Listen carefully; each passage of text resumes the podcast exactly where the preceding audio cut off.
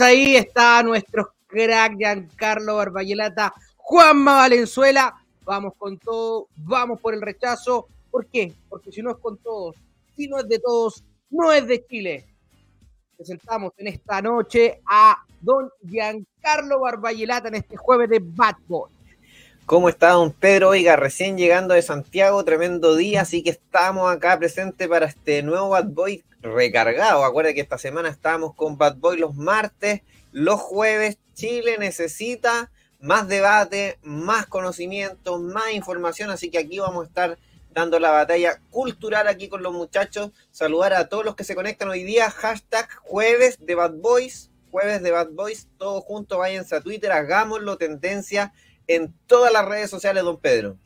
Así nomás. Oye, oye, agradecer a toda la gente que demostró mucho cariño, mucha buena onda ayer. Estuve en Sin Filtro y vamos a conversar un poquito y, de verdad orgullosísimo, como lo dije ayer, de ser del partido de la gente, orgullosísimo de estar con ustedes y no, no, no soy ningún vocero ni nada, pero de verdad muy feliz de todo el cariño que nos brindan.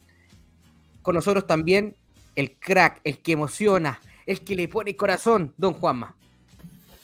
¿Cómo está don Pedro? Doña Giancarlo, gusto de saludarlo aquí con todo. Don Pedro se escucha medio bajito, ¿ah? Para que ahí le ponga, claro, más cerquita al micrófono. Eh, que yo sé que se le costó como 600. Hola, hola, hola, hola. Eso, aprovecha, aproveche, mi querido amigo. Aquí estamos con todo. Un abrazo, un abrazo, familia. Se le don Pedro. Ya, ahora sí, a él me lo pongo más cerca entonces. Lo que usted diga, don Juan. Con nosotros también don Franco Parisi, que está con nosotros también, el crack, el Messi. ¿Cómo está? ¿Cómo están muchachos? Gusto saludarlo. Oye, Igualmente. tengo el teléfono saturado de gente que quiere estar en el Bad Boys. Es que se pasó. yo, creo, yo creo que vamos a tener que llevarlo a tres días la próxima semana. Y en las próximas siguientes, yo creo que cuatro días, porque es realmente mucha gente. ¿Sabéis lo que me dicen? Que aquí pueden hablar y mostrar sus ideas. Gente de distintos colores políticos. Dos. Oiga, don Pedro, extraordinario. Tengo un olfato para encontrar crack. El fatality de ayer, el no, fatality. No, no, hizo como tres con mi amigo, dije. Oiga, hice como tres fatality. Descubrí a Pedro Google Meet extraordinario, Don Carlos extraordinario, a Don Juanma extraordinario. Así que voy a ver si me puedo ir a trabajar a la selección chilena, a ver si Mourinho. más el Mauriño, el Mauriño. tenemos que cambiar eso. Así que felicitaciones. Felicitaciones. Yo, Franco, don Franco, mira, yo creo que la gente, la que nos está mirando y la que nos sigue semana a semana, la que nos ha dado su apoyo constantemente, eh, es la que nos motiva también a Juan crear tremendos videos todos los días, eh, a, estar informado, a, ponernos esta camiseta que, con orgullo lo hacemos. Y es por la gente. y de verdad eh, día a día nos damos cuenta que y demostramos que el partido de la gente es de clase media y clase media emergente y es de centro. Y, cada vez se está haciendo notar más, tanto en el debate de ayer y así todas las cosas que estamos participando. Y tal vez este es un trabajo a largo plazo, pero día a día ya se está sintiendo en el ambiente y lo están sintiendo la casta política también. Oiga, don Pedro, y en terreno el PDG se está tomando las calles, unas fotos de Chillán, un buen uh. grupito ahí, los carteles grandes, la gente. Ojo, la calle que por años había sido de la izquierda, ojo que está cambiando de manos paulatinamente, el partido de la gente está teniendo cada más, más, más fuerza en la calle, porque ya digitalmente somos grandes, pero, pero en la calle falta fuerza. Oye, eh, mira, quiero hablar de algo que. Dale. Ustedes saben que mi hijo ya entró al colegio, está muy contento, está feliz. Pero igual uno siempre está preocupado de la seguridad, ¿de acuerdo? En todos lados pasa lo mismo. Pero yo les quiero mostrar esto a la gente, ¿de acuerdo? Mira, esto es muy sencillo y que lo pueden comprar, ¿de acuerdo? Especialmente para los que trabajan tarde. Esto se llama un Air Apple Tag, ¿ok? Vale entre 30 y 40 dólares, ¿ya? Esto mm. ustedes lo conectan, tiene que estar lamentablemente conectado a un teléfono um, iPhone y te dice dónde está. Y mire, yo compré esta, esta pulserita, ¿de acuerdo? Como reloj. Mm. ¿Lo ven? Ya. Entonces tú lo pones acá y se lo pone. Y, más arriba socio, más arriba socio para que se vea en pantalla, claro. Lo pones ahí, ¿de acuerdo? Perfecto. Y se lo pones como un relojito, ¿de acuerdo? Si llueve no hay ah. problema, le tira tierra no hay problema. ¿Qué es lo bueno de eso? Que tú con el teléfono sabes dónde está, en este caso, eh, tu hijo en todo momento. En todo.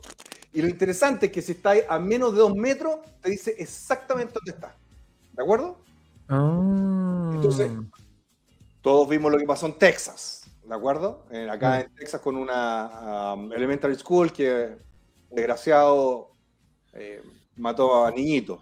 ¿Ya? Porque tú podrías saber dónde, qué sala está tu hijo, ¿de acuerdo? Ahora, ¿para qué lo pueden ocupar también? Se lo recomendé a los camioneros que van al sur.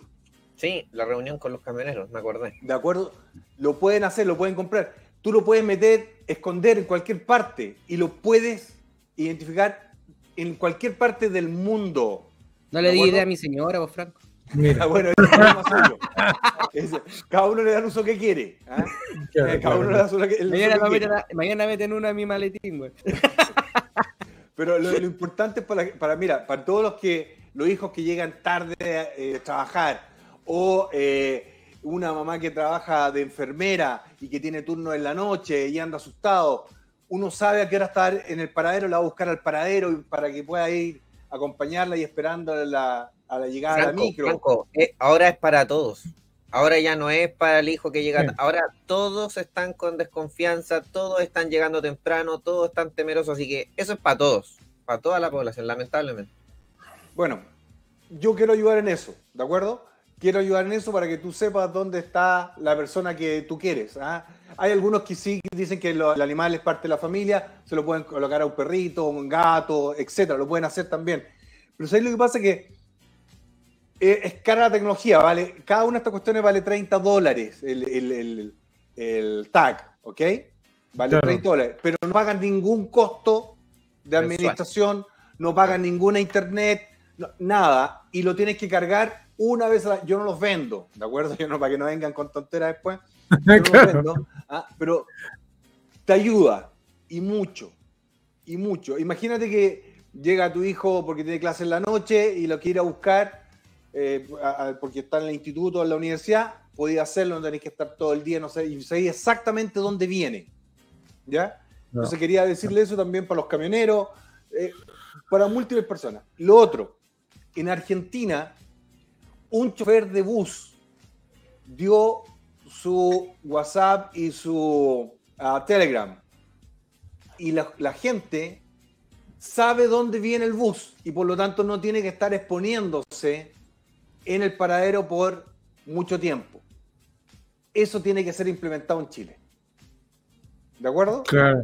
Y, ah, y, lo hizo de mutuo propio el caballero. Y la gente muy agradecida porque no tiene que estar esperando media hora, 40 minutos. Pero esta cosa se le puede meter tecnología. Todo el rato. ¿Ok? Se le puede. Ese, es mi mensaje. Yo sé que en Chile hay 10.000 problemas. Sí, si lo pasamos mal, si estando en Estados Unidos, igual lo pasamos mal por Chile. Pero estas cosas tú decís, chuta, mira lo que viene. Viene un futuro esplendoroso. Ya cabrón, eso quería comentarles. Mira, importadora EVE, ellos son distribuidores, dice acá hay pero versión china. Yo creo que ellos pueden tener, así que si a algún chileno le interesa eso para la seguridad de su familia, yo creo pregúntenle a importadora EVE que justo nos dejó un mensaje. Oye, ¿por, qué no nos manda una foto? Me da lo mismo hacerle publicidad. Este cabrón tiene que ser un, un, motivado. Claro, que lo, que muestre. Él, es nuestro seguidor, yo, yo lo conozco, lo hemos hablado, Giancarlo también lo conoce. Sí, lo Hagamos publicidad gratis. ¿Sabes lo que pasa? Que esta cuestión puede salvar vidas, weón. Sí, es verdad. Esta, cuestión puede dar tranquilidad. Tú sabes lo que necesita un chileno, una chilena, tener tranquilidad, weón. Mm. Imagínate que, que tu mamá te viene a visitar desde Santiago a Viña. No puede estar todo el día pegado en la ventana, po, weón. Y incluye una, un gas pimienta. claro. Entonces, yo creo que estas cosas hay que, hay que informarla, porque yo sé que el ambiente está pesado y está nublado en Chile. sí, mm. Pero esta cuestión te puede. Si el presidente no tiene idea, pero si hace rato que, no tiene idea. Hoy día andaba diciendo que los niños tienen la razón, y no, no la tiene él, que es adulto, y no, es impresionante. Oye, ¿tiene, el cartelito para esa para esa importadora? Hagámosle publicidad. Si tal, Importadores, mándeselo a Giancarlito o a mí. Un cartelito. ¿Qué opina don Juanma?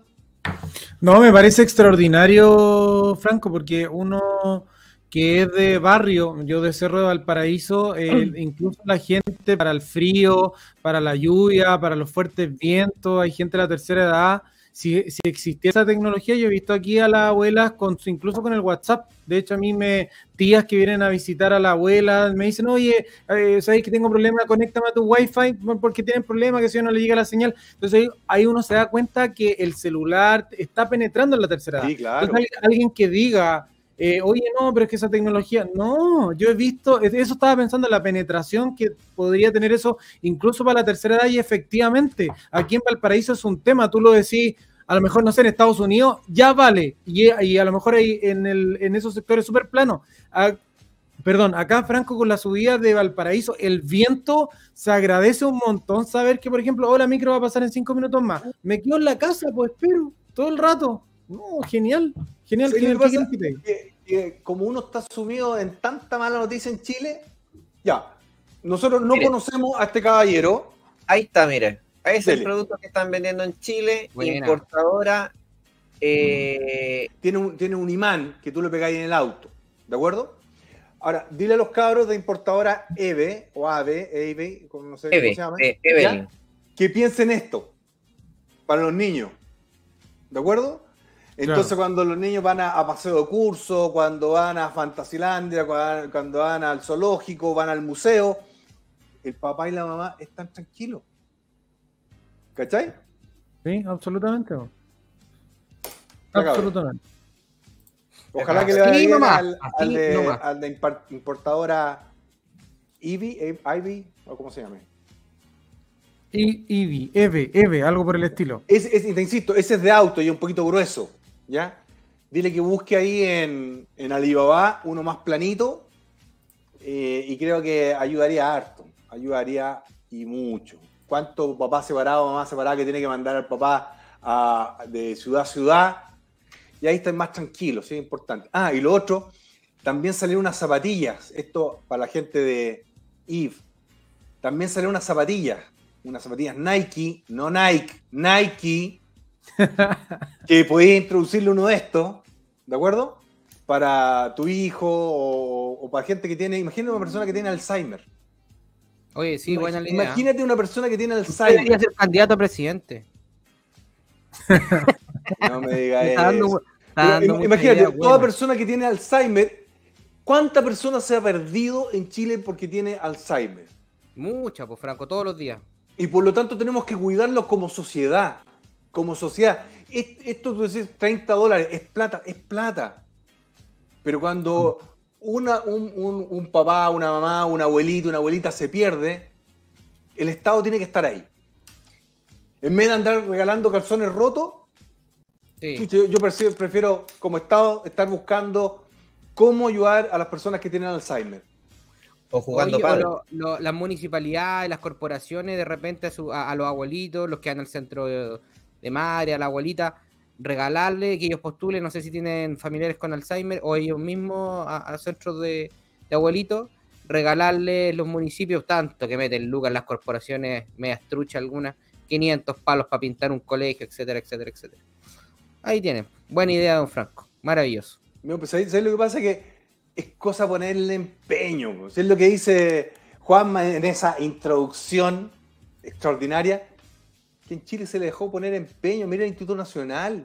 El Instituto Nacional ya lo, ya, lo mataron. Y levantar el Instituto Nacional va a costar décadas. Décadas.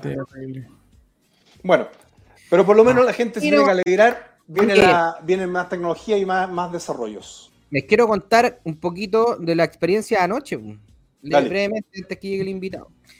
Eh, bueno, Giancarlo me había dicho que tenía que levantar la mano, bueno, eh, había que gritar un poco porque eh, los invitados estaban, eran buenos para hablar, ¿está Y, pero, pero fue, fue interesante medirse con, en un panel en donde hay un debate fuerte, pero la verdad es que ustedes han sido escuela, viejo. No, de verdad. Ayer fue. Me puse un poco nervioso al inicio, tengo que reconocerlo porque dije, de hecho llevaba un cuadernito con mucha información económica, le pregunté a Franco, a Juan, estuve con, mucha información y la verdad es que no cachaban nada respecto al número porque no, no, hablaron nada, tampoco hablaron de los artículos, se habló de contingencia. Y, y, saben que eh, intenté ser lo más razonable posible dentro de, la, de las intervenciones y, mm. creo que se, se, se vio bien eh, dentro de eso. Y bueno, al final me, me, me pegaron con Franco, pero ahí quedó. Me sacaron al Gaspar Rivas, pero me dijeron tú tenías un Bukele, y yo dije tú tenías un Merluzo, pero era algo puntual, porque pero, pero algo chistoso. Lo que pasa es que comúnmente siempre soy el payaso cuando estoy, no sé, en, un evento de la casa o con mi amigo, entonces me, es fácil generar chistes. Entonces, eh, dentro de eso, eh, me sentí muy preparado, muy preparado. Eh, sentí que, tenía más por entregar, pero era muy difícil hablar. Así que, don Juan, cuando usted vaya, hable nomás, hable nomás y le da nomás.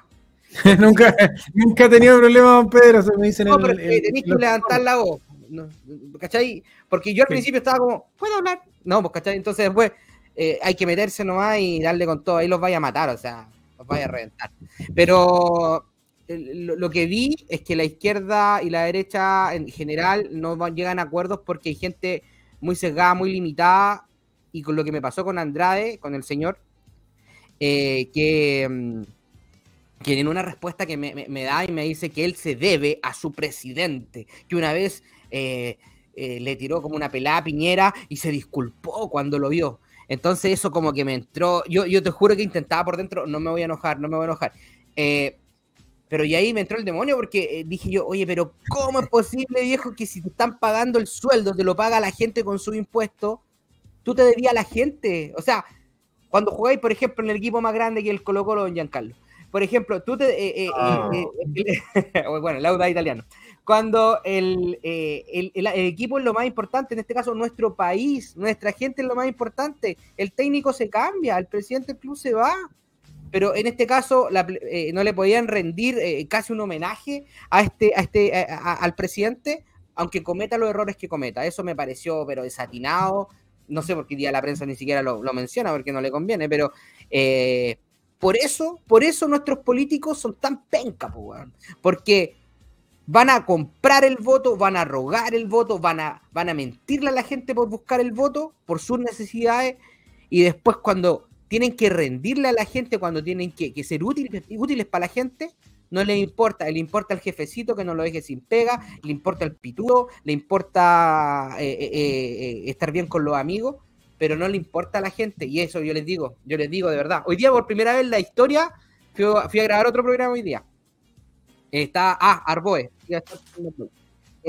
otro programa de constitucionales. Que también va por el rechazo, ojo. También va por el rechazo. No, hizo pedazo hoy día la de, la prueba, la hizo pedazo, ¿no? La, fue un, 6-0. Eh, es un gallo muy preparado.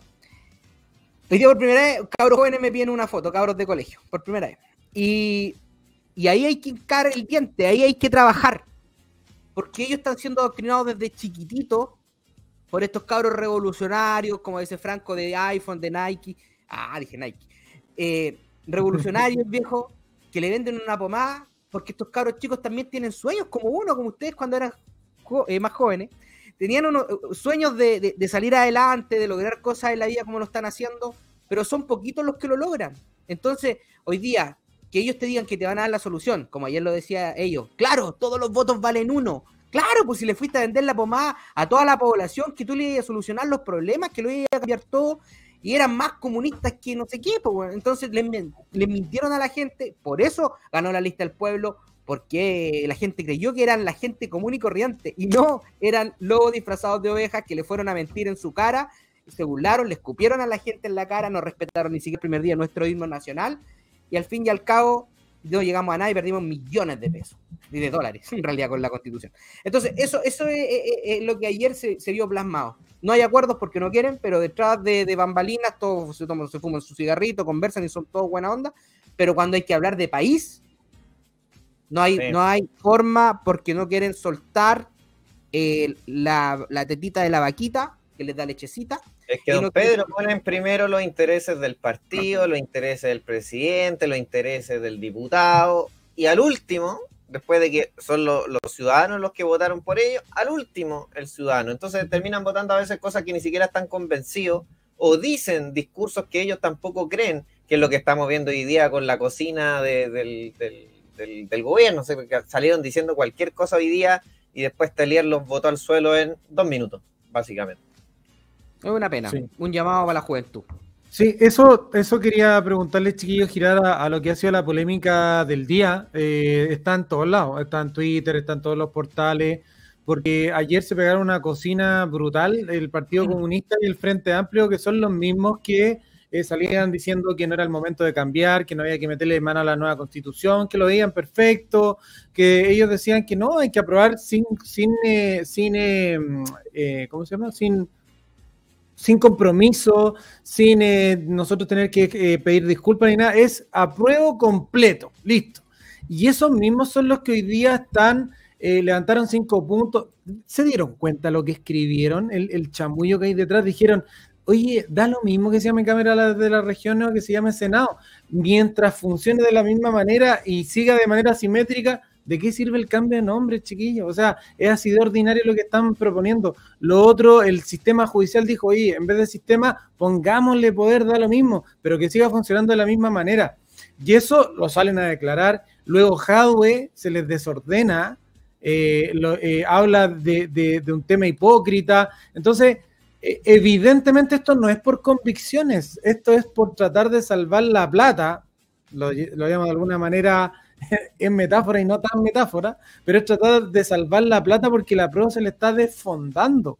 Aquí no hay convicciones, es tratar de ganar como sea las elecciones, se, se tuerce el camino, hacemos cocina entre cuatro paredes, pero esto es completamente impresentable. Ahora, les digo yo, ¿por qué no creo en el apruebo eh, para reformar? Primero que nada, porque no creen en, eso, en esas cosas que ellos están levantando, se nota, eh, Telier dijo, oye, nosotros no lo podemos garantizar, en el fondo se compromete y después se desdice y les deja la escoba. E incluso Pedro Cayuqueo en Twitter dice, oye, eh, eh, mejor no lo hubiesen hecho, están haciendo el loco, se ven amarillo, es tarde, es como sin convicción.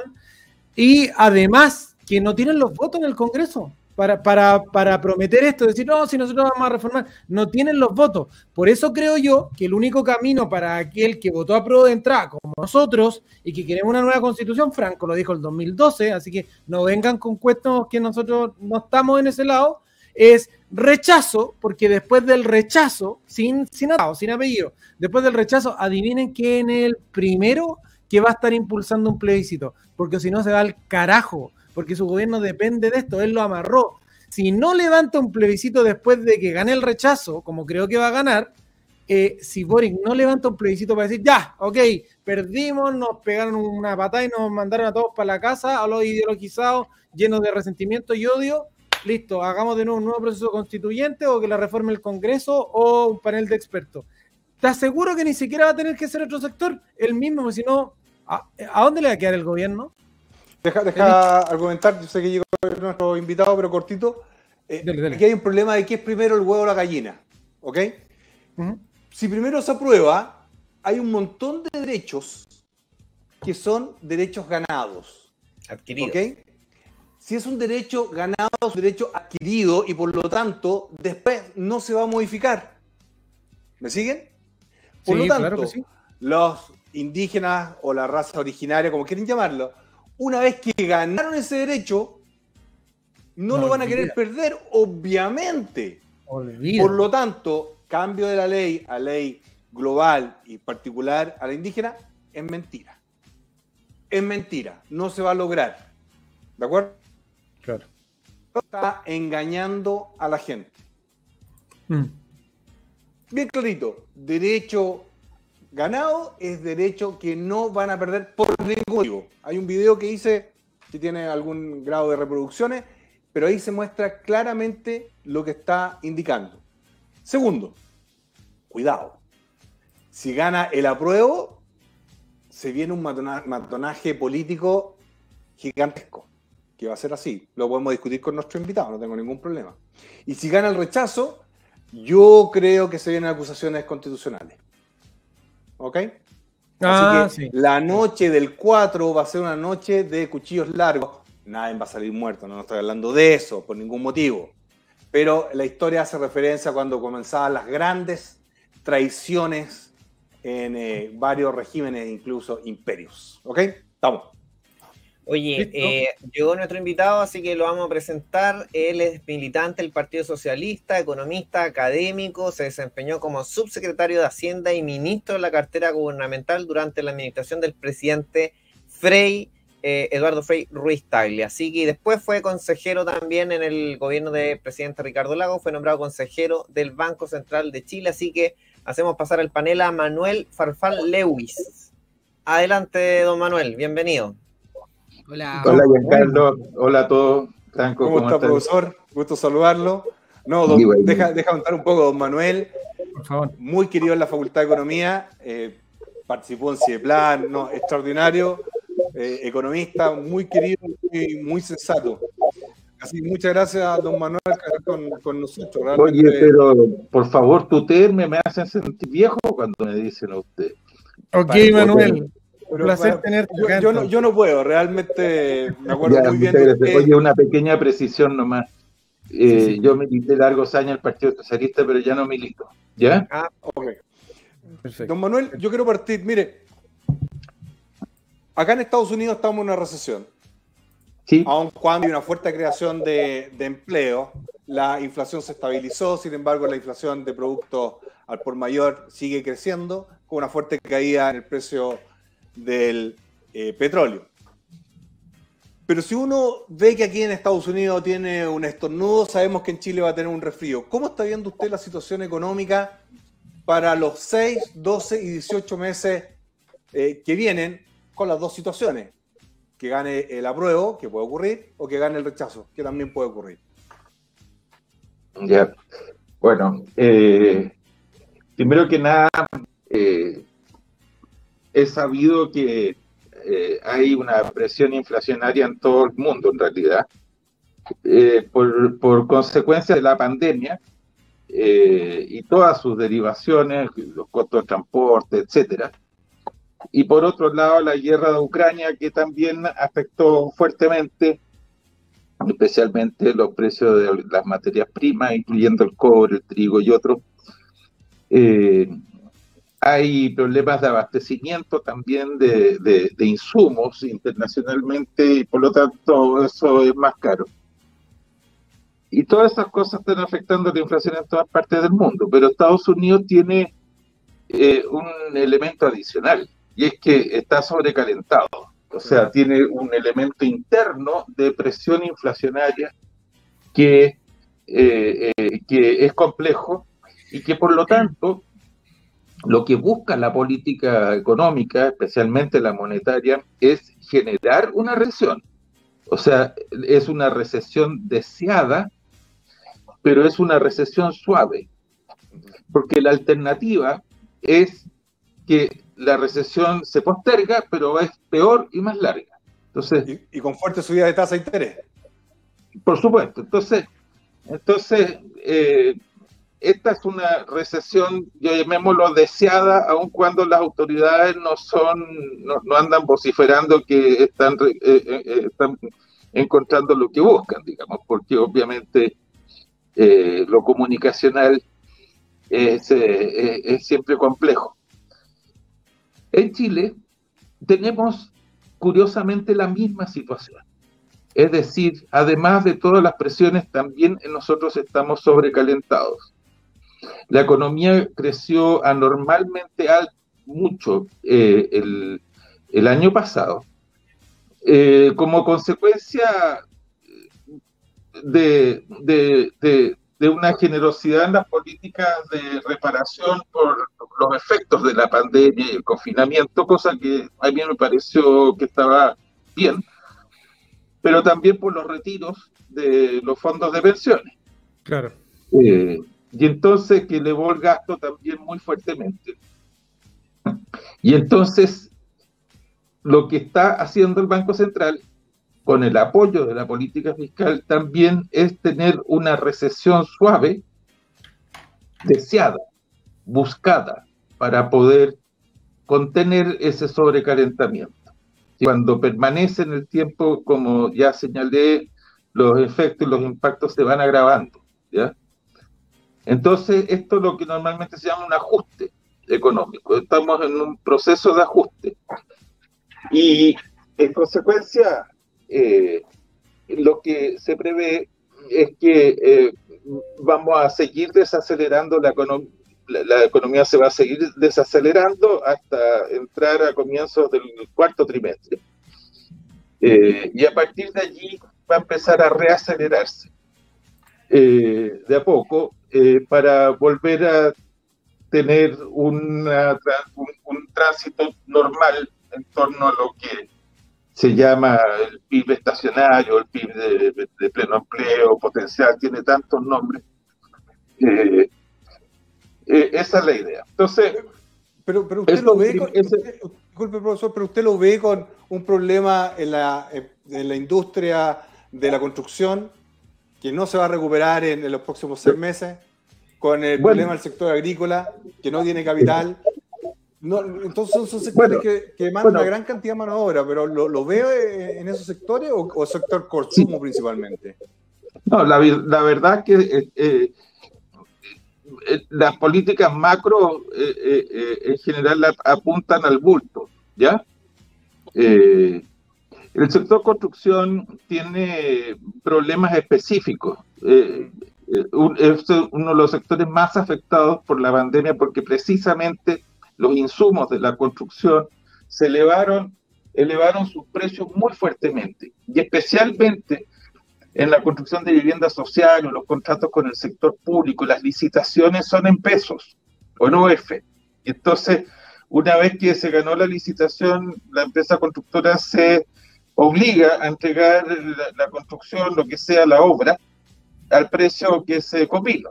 Entonces, el cambio tan brusco que afectó a todo el mundo, no es un problema solo chileno, obviamente que lleva a que eh, eh, las empresas, muchas constructoras no están cumpliendo, especialmente en el plano de la construcción pública, incluyendo viviendas sociales. Eh, y yo creo que eso debiera arreglarse con una ley. tiene, tiene que corregirse porque no, no es culpa de las empresas constructoras, es sencillamente que hubo entre medio, cuando ya los, contratos estaban firmados, las licitaciones hechas, hubo un shock que no fue anticipado y que no era, era no anticipable. Alguien dice, pero ¿por qué no pensaron que eso podía ocurrir? Bueno, pero ocurrió. Entonces, ¿eso significa, significa una nueva ley con mayor gasto fiscal? Probablemente, pero, probablemente, pero, pero también estas son cosas que eh, deberían ocurrir cuando ya empiece la economía a normalizarse, ¿ya? Eh, la política fiscal eh, ha sido mucho más contenida y seria de lo que yo pensaba que iba a ser, ¿ya? Yo en las cifras globales no tengo ni una crítica. la proyección fiscal que había, la última que se hizo en el gobierno de Piñera, mostraba que los recursos disponibles iban a ser 0.0 eh, la proyección que se hizo ahora después del informe del segundo trimestre de, este año en el Congreso muestra que se han generado holguras fiscales no para gastarla ahora, porque estamos en un proceso de ajuste, pero sí va a haber recursos para eh, gastos eh, eh, superiores a lo que, sin contar la reforma tributaria. son recursos hechos por el manejo fiscal que ha habido, que yo creo que muestra la mano de Mario Marcel, que es muy amigo mío, así que yo tengo una cierta debilidad cuando, cuando tengo que opinar sobre él, pero es como el niño símbolo de hacer las cosas bien. ¿Ya? Y su contrato, si podemos llamarlo así, con el gobierno es cumplir con el programa de gobierno, pero haciéndolo, tratando de hacerlo lo mejor posible. Es un, poco, contradictorio ahí, porque también es, ellos, el, plan de gobierno es harto gasto, así que va a tener hartas luchas. Bueno, no, no, la, idea, la, idea, de hacerlo bien es que no se desboque, obviamente, la finanza pública, porque si se desboca en la finanza pública, eso no es hacerlo bien, ¿ya? Entonces, por eso estoy diciendo que, que hasta ahora, por lo menos, la política fiscal eh, eh, yo le pongo en el agregado una, una, buena nota, ¿ya? Eso no significa que, o sea, digamos que no ha habido la ilusión, eh, no ha habido una cosa que uno pudiera acusar de, de, ciclo fiscal, en vista que hay un plebiscito y de esas cosas, no, no, no hay evidencia al respecto, solo políticas que fiscalmente son muy menores para poder, en una recesión que está programada, atender a los, obviamente a los grupos que son más vulnerables. Eh, que se llamó, la llamaron en el Congreso la, la, ley plebiscito o algo así, digamos, el bono plebiscito, pero me parece que es una acusación injusta. Ahora, después vamos a volver a una letanía como la que hemos vivido durante algunos años, digamos, que es con crecimiento estructural muy bajo. Eh, ¿De cuánto estaba viendo usted?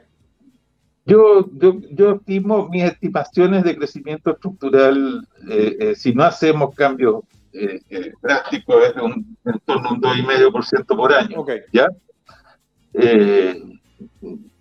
no es bueno eso. Medio... Para nada. Yo, yo creo que incluso yo estoy viendo más complicado el sector de la construcción, el sector agrícola. El sector minero con un precio del cobre cayendo, con insumos subiendo. Yo lo veo complicado.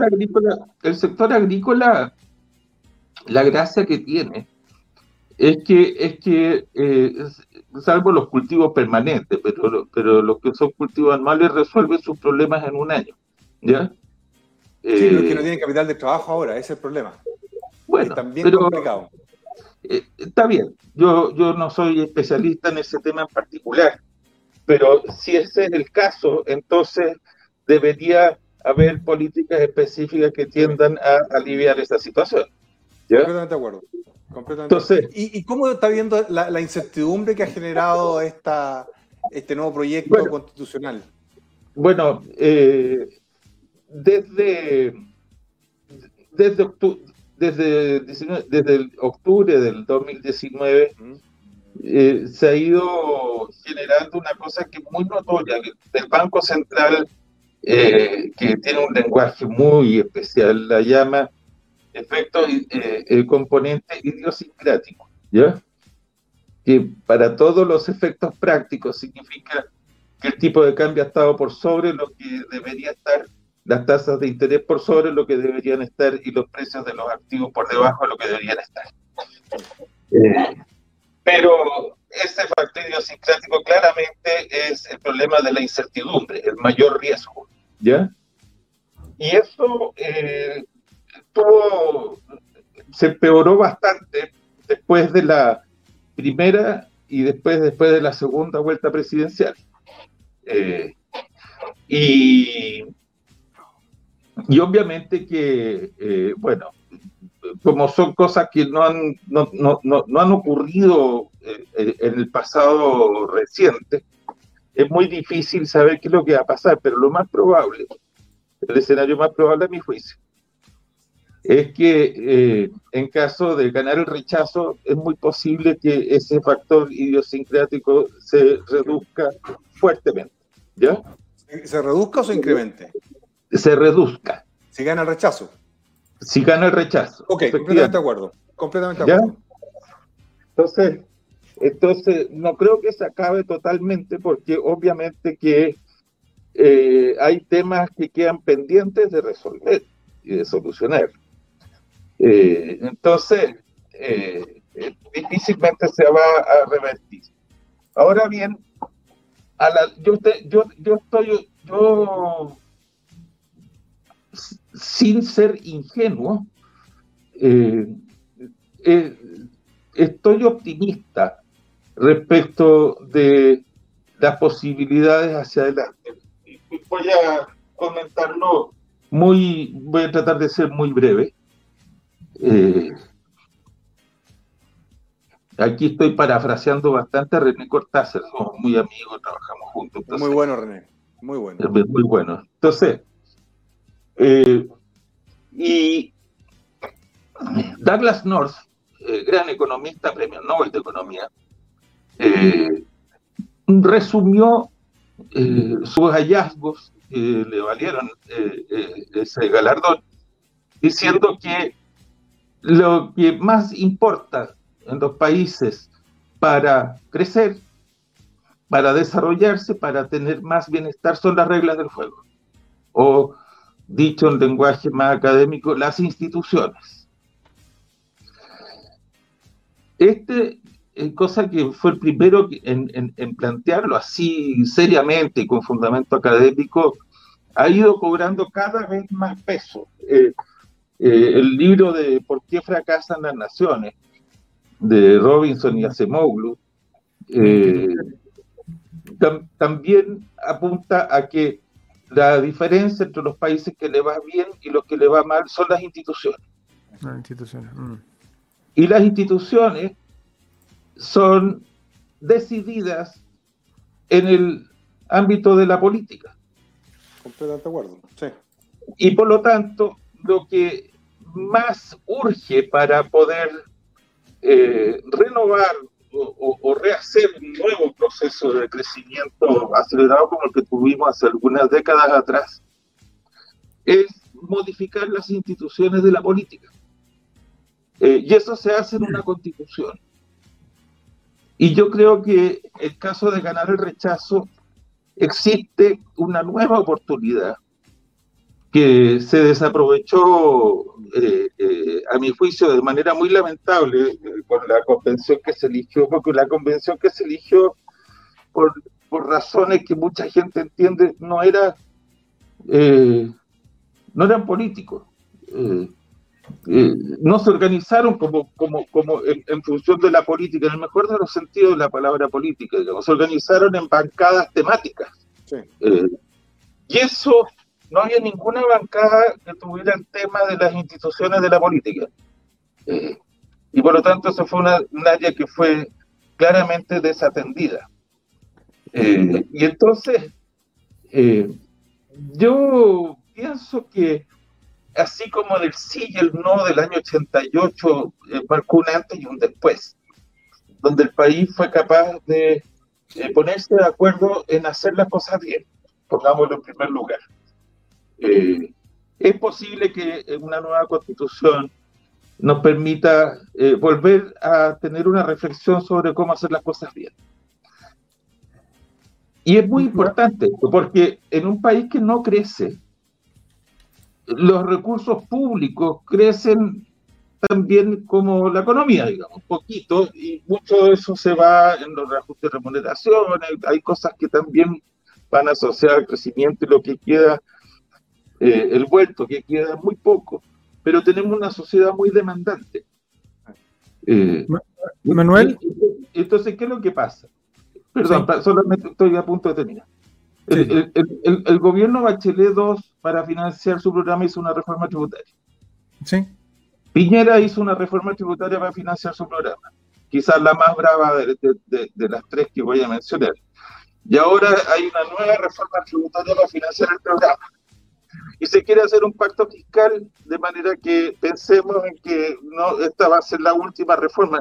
Eso no es creíble, porque el próximo gobierno que asuma en una sociedad y, asume porque, porque tuvo una mayoría y, y, por lo tanto representa una sociedad que es demandante de cosas, va a tener que hacer otra reforma tributaria. Entonces, es muy importante retomar una senda de crecimiento más alto, porque eso, en, el periodo de más alto crecimiento, en los 90 y buena parte de los 2000, no hubo nuevas reformas tributarias.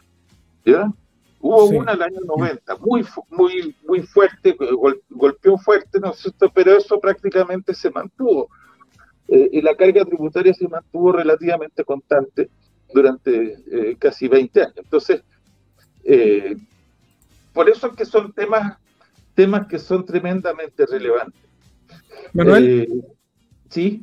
Sí, no, lo que pasa que me parece que el tema que estás tocando es tremendamente relevante, como tú dices, y también me quiero quedar con una frase de René Cortázar que dice que en los últimos 30 años los recursos en salud, eh, vivienda y educación se multiplicaron por 6 y esos recursos un 80% vino de inversión y un 20% solo vino de reformas tributarias. Así que completamente de acuerdo contigo de que necesitamos incentivar la inversión, pero tengo un problema con la nueva constitución, digo, la propuesta de nueva constitución, porque veo que hay muy poco guiño al tema de la inversión. ¿Y por qué te digo que hay poco guiño, guiño y quiero saber tu opinión? Porque resulta, resulta que hay muchas personas que están levantando una alerta o incomodidad porque dicen que eh, eh, terminan los derechos de agua y pasan a meras autorizaciones. Termina la propiedad sobre el producto minero y también pasan a meras autorizaciones porque al Estado se vuelve dueño, al igual que en Australia, lo tengo claro, de eh, las sustancias minerales. Perfecto. Pero además a eso hay que sumarle que hay un problema en la compensación de cuando te expropian con el concepto de precio justo, que después el señor Giorgio Jackson dice que no es lo mismo, pone el ejemplo de la burbuja inmobiliaria. También tenemos problemas con el tema del consentimiento indígena, con el tema de eh, compensar por el territorio indígena, y uno dice, oye, perfecto, se reconoce en la nueva constitución 11 pueblos, entonces uno dice, claro, entonces vamos a tener 11 territorios. No, no, hay gente del derecho que dice, no, pues, si, si los pueblos originarios viven en distintas comunidades y están repartidos en todo Chile, o sea, los 11 se podrían multiplicar por muchas veces. Sumado a eso, las huelgas libres, que hoy día de los trabajadores, me refiero, no está circunscrito a una negociación colectiva, es decir, que eh, Manuel, tú eres mi empleador, yo llego a un acuerdo contigo, con el sindicato, perfecto, nos damos la mano, eh, bono de término conflicto, yo tengo mis mejoras laborales y porque quiero hacer solidaridad con otro movimiento, me voy de huelga de nuevo.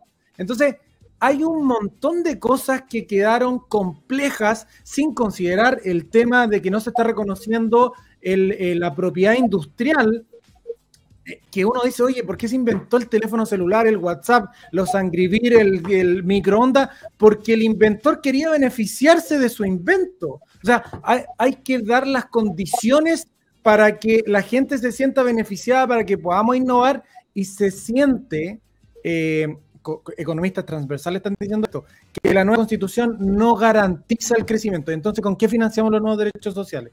Quiero saber tu opinión, Manuel. Sí, no, yo, yo creo que has hecho un buen resumen. Eh, quizás yo lo habría fraseado algo distinto, pero los temas están. Eh, y, yo voy a votar rechazo. Yo siempre me sentí de izquierda. Yo, yo creo que soy legítimamente de izquierda. Pero la experiencia me mostró que la izquierda, con mayor razón que cualquier otro eh, eh, conglomerado político, tiene la obligación de hacer las cosas bien. Porque cuando no las hace bien, el resultado termina siendo gobiernos autoritarios de derecha. Entonces, eh, yo creo que, y esto es muy latino, de la izquierda latinoamericana, en, Europa no es así. Suecia tuvo 40 años de gobierno socialista y lo transformó a lo que es hoy día, digamos, es otra cosa. Entonces, eh, yo como esta, veo que esta es una constitución mal hecha, yo voy a votar rechazo. Eh, no porque yo sea eh, más de derecha que, la gente que se dice de izquierda, digamos, sino que porque yo aspiro a un país parecido al que, al que, al que se nos promete, pero haciéndolo bien. Eh, y eso y eso es con otra constitución, no con esta, porque esta, es un estado de, de deseos. Eh, que a lo mejor no va, no va, no, no va a resultar. La constitución actualmente vigente, la que tenemos hoy día, establece como un derecho el derecho a respirar aire puro. Ya. Es un derecho no exigible, digamos. O sea, ¿cuándo hemos mm. respirado aire puro en Chile? Entonces, en, las grandes ciudades de Chile. Entonces, eh, Manuel, a propósito de eso, te, quería preguntar, porque eh, nosotros siempre decimos que somos menos ideologizados que la izquierda y la derecha, y la derecha y la izquierda como que se ríen de ese concepto. Es nuestra autopercepción. Creemos que nosotros tratamos de apuntar un poco más al valor de la idea en sí misma, más allá de la carga ideológica.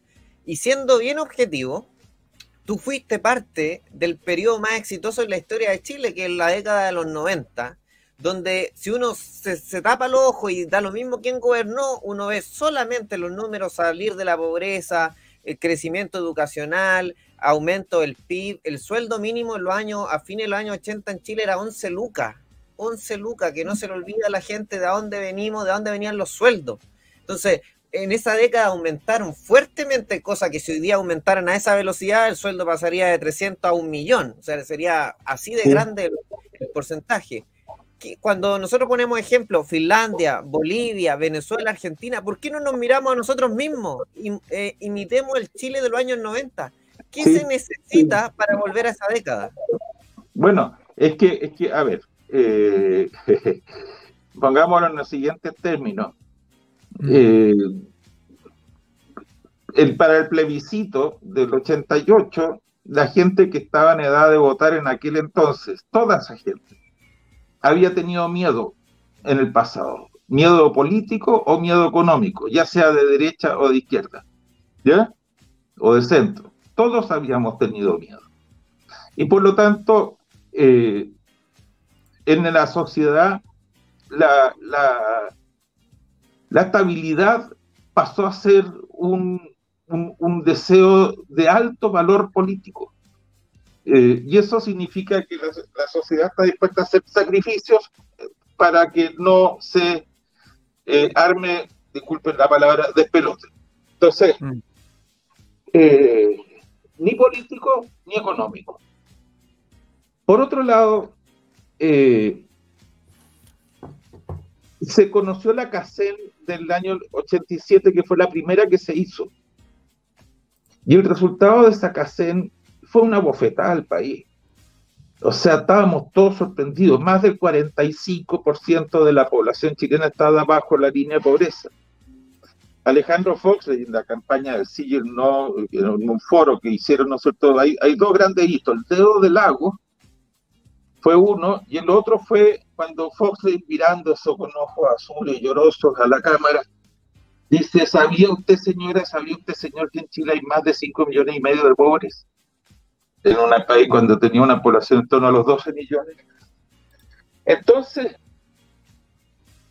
eh, hubo dos cosas que guiaron mucho la, conducción de la política y de la economía que andaban de la mano en aquel entonces, que era estabilidad y lucha contra la pobreza. Y la razón de la pobreza en Chile era la misma que la razón de la pobreza eh, eh, en todos los países que hoy día son desarrollados, pero que tuvieron este fenómeno antes. O sea, la pobreza en, en Inglaterra en el siglo XIX y XVIII era terrible. A pesar que era la economía más próspera, tenía un bolsón de pobreza y, y y, Marx hablaba de eso y el ejército industrial de reserva, decía una tesis respecto de... Bueno, es que la economía moderna de Chile en esa época no tenía la capacidad de emplear a todos los chilenos con un salario digno.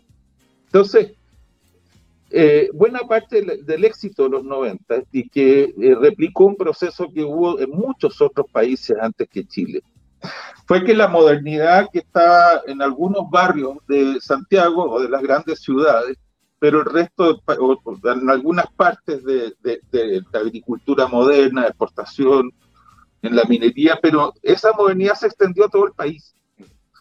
Eh, ese fue el secreto y por lo tanto cuando la gente que es informal o que trabaja, por, trabaja con productividad muy baja se incorpora al sector moderno, su productividad sube y ese es el factor de crecimiento. Esa etapa ya, se ya culminó. Hoy día somos un país de clase media, no somos un país de pobres.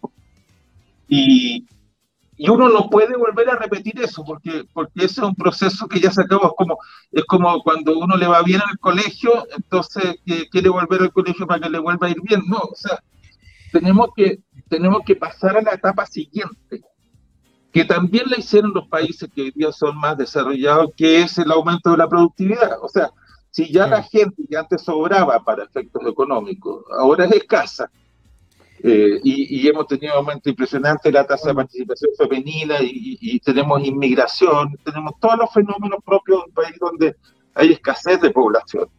Don Manuel, ¿cómo está? Muy buenas noches. Gracias por aceptar y estar aquí con nosotros. Le agradezco de verdad. Eh, don Manuel, hoy día nosotros que eh, no vivimos lo, estaba, estaba lateando ya. Eh, pero bueno. no, no, no, la idea es que podamos instalar una conversación, que a mí me gusta conversar. La idea, la idea es que tenemos que pasar a otro, tenemos que pasar a otra lógica de crecimiento que sea tan potente como la anterior, pero propia de la, de, de la del Chile actual. proceso. Claro, más. Perdón, perdón, Pedro, sigue, sigue nomás. Ah, ya. Eh, mire, eh, principalmente yo y muchos que lo están viendo no, eh, no, no, no, estuvimos en los años 70 eh, y hacia adelante, dado que hoy día con la constitución actual, de hecho hoy día estuve en un, en un debate, constantemente eh, la izquierda extrema saca a Pinochet todo el rato con esta constitución. todo el rato, es impresionante. Dentro de esto, hoy día, ¿qué es lo que usted cree que le está haciendo más daño con esta propuesta constitucional a nuestro país. Eh, ¿Nos puede, eh, con su experiencia, comentar? Sí, mira, eh, no hay que irse demasiado lejos para saber qué es lo que está pasando. En Brasil, Brasil tuvo su transición a la democracia en el año 83, estaba en plena crisis de la deuda. Y eligió el año 84 un congreso su primer congreso en democracia, iba a ser un congreso constituyente. Y ese congreso constituyente hizo la reforma que se publicó el año 1988 en Brasil, con un proceso muy parecido al de acá y en el cual, por lo tanto, la demanda popular era tener más derechos, derecho a la jubilación, derecho al fortalecimiento de los gobiernos regionales, que allá el país federal es mucho más importante. Y la consecuencia fue que 10 años después, el año 98, cuando ya estaba la crisis asiática vivita y coleando, era la economía por lejos más vulnerable de toda América Latina, mucho más que Argentina, que después terminó eh, peor, digamos, pero 10 años eh, para empezar a corregir los malos componentes de una reforma mal pensada. Hasta el día de hoy, como la constitución no permite rebajar las, pensiones. Eh, y se pensiona a gente de los 40 años, o sea, una cosa, yo me imagino que inimaginable esas cosas. Eh, no, se no se podía financiar y por lo tanto la manera de resolver el problema es poner un impuesto especial a las pensiones. Entonces, hay estados que tienen impuestos cercanos al 60%, de la tasa de 60%, porque si no, no pueden pagar las pensiones. Entonces, al final, esos son deseos incumplidos. En el caso de Colombia, eh, yo lo encuentro aún más dramático, digamos. Colombia tuvo un periodo de la violencia, que llaman ellos, y que fue sucedido por 40 años en un acuerdo que hubo entre los dos principales partidos políticos de alternancia en el gobierno. Y eso finalizaba a fines de los 80. El último presidente con esa lógica fue Gaviria. Mm, Gaviria. Y entonces Gaviria, durante el gobierno de Gaviria se pensó que para poder seguir después eh, eh, tratando de darle gobernabilidad a un país muy difícil como Colombia, porque está toda esa nata de gente que se llama Luz Perle y, Eduardo José, ya y que hablan muy bonito, pero está todo ese subterráneo del narcotráfico, la violencia, eh, la guerrilla, etcétera. Entonces son como dos países en uno. Entonces, eh, está la constitución del año 91, que es la constitución de Gaviria, que tuvo un proceso muy parecido. El año 2001, 10 eh, años después, eligen a Uribe de presidente, que era que su popularidad consistía en que era el, gran planificador de los paramilitares, eh, o sea, de la violencia, del uso de la violencia privada para enfrentar la violencia del país. Eh, y, y en ese periodo, la guerrilla cubrió más territorio. Eh, la, deuda pública se multiplicó por casi tres veces como proporción del Producto Interno Bruto. Lo más caro de todo, tanto en Brasil como en, eh, Colombia, era el tema del fortalecimiento de las regiones. Eh, no tiene por qué ser así, pero son cosas, procesos que fueron mal pensados, porque eran deseos sin las obligaciones que se requieren para poderlo lograr. el narco, el narco, los narcos, el narco, los dólares narcos eh, llegaron a penetrar la alta política. El presidente Samper después fue procesado porque es parte importante de su, financiamiento de su campaña eran narcodólares. O sea, terminaron siendo países peores. Eh, eh, los sueños se transformaron en pesadillas. y recién se tomaron 10 años para empezar a hacer las reformas que permitieran darle eh, eh, eh, una nueva oportunidad. Colombia lo terminó haciendo bastante bien y hoy día tiene una situación razonable, pero, pero el costo que pagó mucho. Entonces, esta cosa de que se van a hacer las reformas inmediatamente, yo tengo la impresión que no, que es, es, más bien un augurio de una decadencia, desequilibrio, desgobierno en político y en económico que yo lo veo es muy complejo para las nuevas generaciones. Ahora, en Chile tuvimos la independencia entre el año 1810 y el 18. 40 eh, años después tuvimos la guerra civil del 51. 40 años después tuvimos la guerra civil de 1891. 40 años después tuvimos el golpe militar de, Carlos Ibáñez. Eh, da la que las generaciones que le han tocado vivir los despelotes y pasarlo muy mal, eh, esa generación es capaz de llegar a ponerse de acuerdo para hacer un país mejor.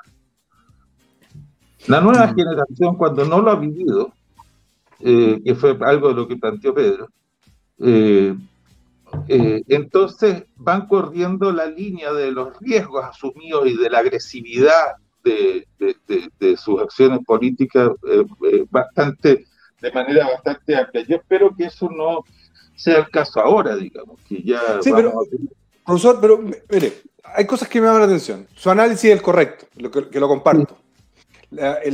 si se aprueba esta propuesta de constitución, los efectos los vamos a ver de aquí a 10 años.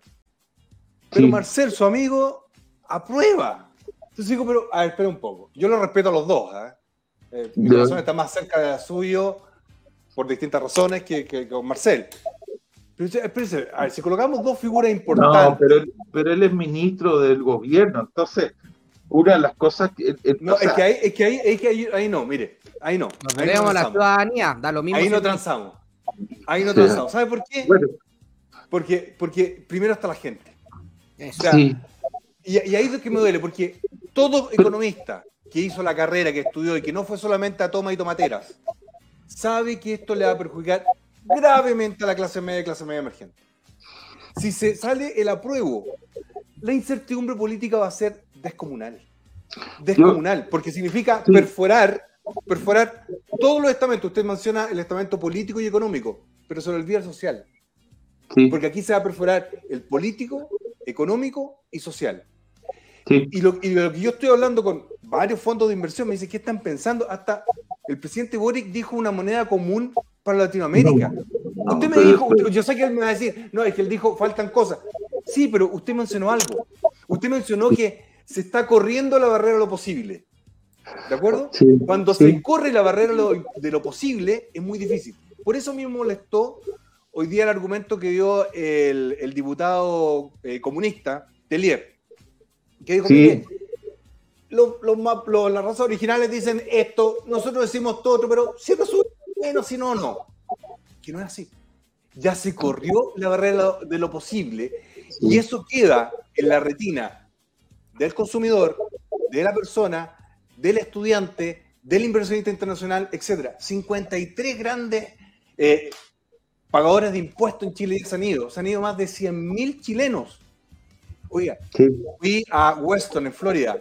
Parecía una colonia chilena. Paré a comprar donuts para llegar a la casa de unos amigos. Dos mujeres chilenas. Me miraron feo, obviamente no, les caigo bien, pero no importa, no, no, no soy tan. Pero lo que yo creo que la maravilla que tenía Chile, y usted tiene razón, la gente que entró con don Patricio Elwin era así de plan. Era así Nunca escuché un, mal concepto de un Manuel Marfán, de un Alejandro Fox. Alejandro Fox, para mí, yo creo que debió haber sido candidato a la presidencia, pero eh, independiente de aquello. No le gustaba su campaña. Sí, pero, pero el tipo no, el tipo era extraordinario. extraordinario. ¿ah? Entonces, yo creo que una camada muy importante quizás era los Chicago Boys contra el CIEPLAN. Pero lo que yo veo, lo que yo veo en el gobierno es un, despelote ocupando su francés descomunal. sí. Yo le tengo un regalo, don Manuel. Oye, a ver, ¿qué cosa, Pedro? ¿Viste? ¿Eh? ¿Viste? como buen político hizo ¿ah? Dog the question, ¿ah? Dog the question. bien, bien, bien, bien, Manuel, bien, bien.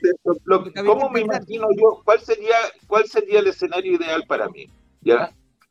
Eh, gana el rechazo, y, el problema que hay que quién, quién, quién, lidera una nueva reforma una nueva reforma constitucional. Eh, y eso es un problema. ¿Para, para, plebiscito? ¿Para, para hacer un plebiscito? ¿Boric no, no, no, no, no, no, para, construir un proyecto de reforma, un nuevo proyecto de reforma constitucional. probablemente con un plebiscito al final, pero, pero ¿cómo se hace, construye una nueva constitución? En el Parlamento actual ¿Ah? Sí, no, no, está bien. Está, sí, se, los, partidos políticos, los partidos políticos actuales. ¿El presidente, actual? ¿El presidente actual?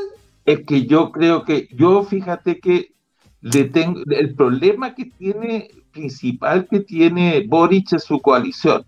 ¿Ya? No, yo creo que es él. No, profesor, está siendo generoso. No, está siendo una coalición, una coalición muy difícil de manejar. Profesor, pero yo el creo líder, que el líder sabe manejar. El no líder y no tiene los yo, conocimientos. Yo lo único que sé, Franco, lo único que yo aspiro es que, porque no veo otra salida. Es que este es un gobierno, este es un gobierno que si gana el rechazo va a tener aún menos poder político que, que, tiene, que ya es poco. ¿ya? Dígalo, dígalo bien, este es un gobierno muy débil. Hacer un pato cojo. Mire, ¿cuál es el problema de esta situación que estamos? si gana el rechazo, sí, yo creo que el presidente es un pato cojo. Y si gana la prueba, el Senado es pato cojo. Así que, por una por otra, estamos en una situación bastante compleja. No, pero yo, pero yo lo que me imagino, porque creo que tiene las actitudes para hacerlo, es que el propio Boric sea quien convoque eh, a una nueva forma de eh, construir una propuesta constitucional. Es que el eh, problema, ¿sabe cuál es el problema? No lo, es que, ¿quién lo va a hacer? Si pierde el partido, si es, mire, es como que dice el tipo de entrenador, el próximo partido lo tengo que ganar y lo pierde. no, no, no, no vamos a cambiar. Es que tiene, es que tiene una oportunidad única. Imagínate, tú que eres más político yo, yo soy bien político, pero tú eres más todavía. Entonces, no, pero no eso. Yo, Imagina, no, yo tengo la mejor opinión de la política, de la buena política. Yo, no, yo también, yo también. Al contrario, Creo, que, creo que es necesaria. Ya lo dije antes, digamos, la, principal reforma que tenemos que hacer es el sistema político. Entonces, la institución, entonces, la institución. Entonces, lo que, lo que eh, eh, para Boric, eh, debe ser muy tentador pasar a la historia como el presidente que logró armar una nueva constitución que le dio el gusto a la gran mayoría del país. Yo creo que ese es un, ese es un pastelito muy agradable de tomar. Sí, está claro. Si yo sé por algo, el presidente Lago está entre sí y no. Y lo entiendo. O sea, a todos nos gusta tener la firma ahí. Pero ¿sabe qué? Quemó las naves. Quemó las naves porque no tiene, ya no se le cree. Un día dice una cosa, otra día dice otra. Por ejemplo, él dijo, el 4 de septiembre es apruebo o rechazo, no hay tercera vía. Salió la tercera vía, salió la cuarta vía. Entonces la gente va a decir, espera cabrito, ¿con qué va a salir ahora? Cuando uno es líder, uno dice, vamos para allá, ¿y por qué? ¿Y cómo qué? Y si lo va a cambiar, tiene que fundamentarlo. Yo veo que el gobierno de Boric, el 4 de septiembre, va a ser la noche de los cuchillos largos. Obviamente sin, sin drama de vida, ¿ah? pero sí muchas traiciones. Sí, pero el, eh, presidente va a tener que seguir gobernando. Y yo, te, yo, yo, yo, yo fíjate que eh, me complica porque las malas decisiones que hemos tomado durante ya 15 años consecutivos, dos presidentes, pero en, 16 años, eh, que fueron muy malos, eh, fueron muy malos 16 años, porque ese, ese era el momento de hacer las cosas para volver a crecer. Entonces, entonces, entonces, por el contrario, las reglas del juego o las instituciones se fueron deteriorando. Y hoy día es muy difícil saber cómo uno, lo arma a partir de, eh, de, instituciones que, son, que no son queridas por la gente, digamos, y, y, muchos con mucha razón. Sin embargo, yo por eso que hago el paralelo con el sí y el no. En, la época del sí y el no, el país estaba más fracturado que ahora, mucho más, porque porque estábamos lo que decíamos que las cosas que había hecho el gobierno estaban mal hechas, principalmente por el pecado original que lo hizo una dictadura, aunque hubiera estado bien hecho. ¿Ya? Y los partidarios de la dictadura decían que estaba bien hecho porque lo había hecho el gobierno, aunque estuviera mal hecho. Ese, ese era el país que teníamos. Eh, ¿Con cuánto fue? 54, eh, 46, eh, no me acuerdo los porcentajes algo así, 56, 44.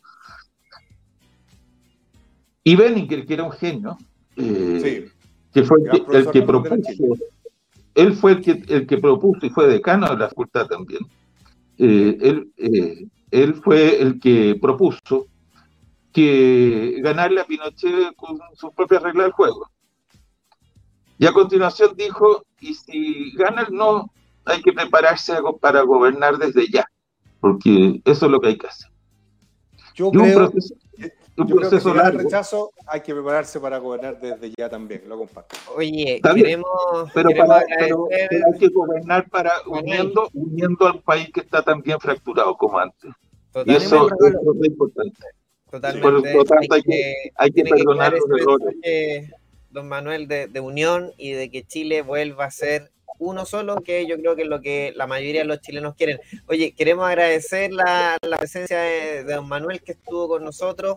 Muchas gracias, pero Pedro le había dicho que teníamos un regalito para nuestro invitado, así que ahí le presento a Capitán Dibujo, el artista, el genio de ya, Grande, me tengo que sacar los anteojos, pero no veo nada. Sí, ahí lo, ahí lo vamos a mostrar, ahí lo vamos a mostrar. Ah, sin anteojos. Buenas noches, profe, ¿cómo están? ¡Ah, extraordinario! Mira. ¿Qué dice la calculadora? Ah, 45, 45 millones de dólares. millones de dólares. Plop. Está muy bueno. Está buena. Está si muy buena. Un ex ministro y un ex consejero tiene, tiene peso. Sí, oye, yo me veo acá y me veo, me veo rubio. Yo no soy rubio, me veo rubio. Ustedes también me ven rubio, ¿no? Sí. Oye, de veras tiene un, leve parecido. ¿ah? yo creo, yo creo que tiene un filtro ahí, profesora. ¿ah? Alguien ahí. la luz ahí que está encima me hizo ver los rubios. yo, siempre he sido morena, mucha honra. ¿ah? No, una, una, bellísima persona. Como profesor siempre fue muy llano atender a todos los alumnos. Exigente, justo en las notas, nunca tuvo preferir. No, usted fue extraordinario profesor cuando estaba en la facultad, yo lo respeto y mucho, y una, usted es un, una enciclopedia viviente y, es un Google viviente, así que no, eh, para mí fue realmente un, un honor eh, hablar con Muchas gracias. ¿Me pueden mandar la grabación de esto para pasárselo a mi señora? Porque ella no encuentra que yo soy así como dices tú. No, yo encontré que sabía mucho. Venga, véngase conmigo, venga conmigo acá en Alabama y, conversamos algo. No, no.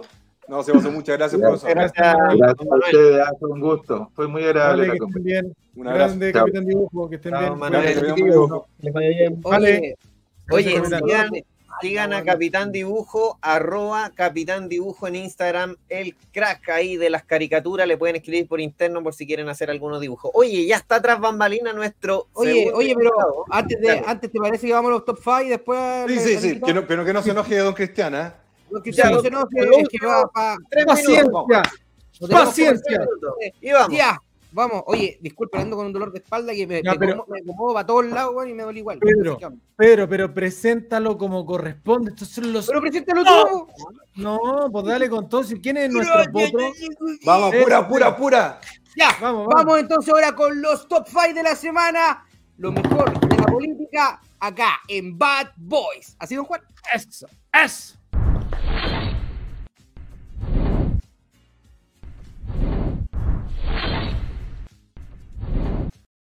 La luz de un nuevo amanecer. Anuncia ya la vida que vendrá más fuerte. De pie ya el pueblo va a triunfar.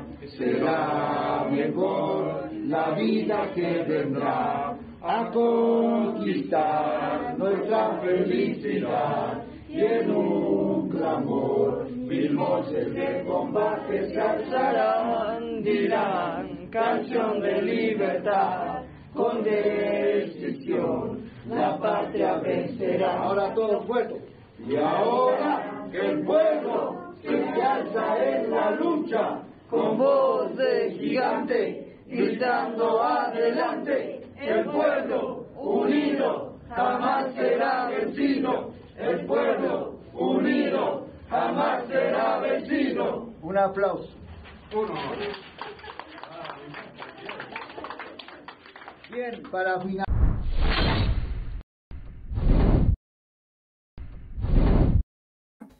¿Qué es eso? Oye, menos, menos, ritmo que una gotera. Oye, puro, puro eh, fotos de Evo Morales atrás. ¿Cachaste?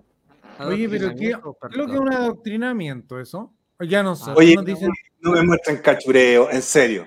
Número 4. Vamos al número 4. Cachureo no, no, cachureo no.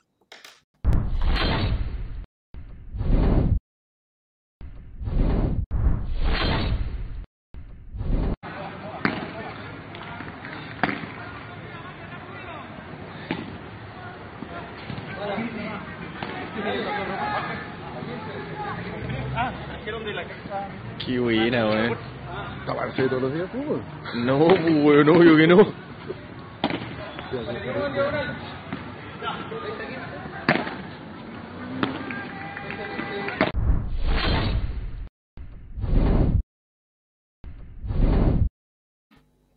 Oye, no lo quise.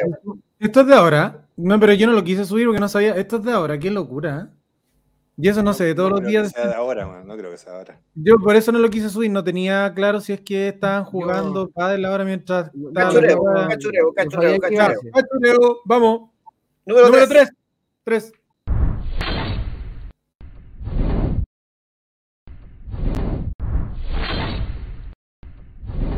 Sentada y no es de Tehualda, la gente de Tehualda está allá, está al otro lado. Aquí, bueno, yo, estoy hablando, yo le estoy hablando acá a la gente de Tehualda, le estoy hablando a la gente de Tehualda y a todos los que nos están escuchando, quiero decirles que tienen todo el derecho a estar orgullosos, que nosotros queremos trabajar para ustedes y que todos quienes hicieron que este consultorio fuera posible después del trabajo de tanto tiempo se merecen una gran satisfacción. Por eso, por eso. Ah, por eso. Es que no, no, si no estoy alterado, me molesta que la gente de, de mi pueblo, mire, que son vecinos, nosotros vivimos aquí. Pues si no, no hubiésemos podido entrar porque esta, esta es nuestra propiedad. Entonces, ¿qué es lo que pasa? Que la gente, la gente de, de nuestro pueblo, campesino, está a 200 metros detrás de la barrera. Y aquí tenemos un pueblo político que nos viene a aplaudir.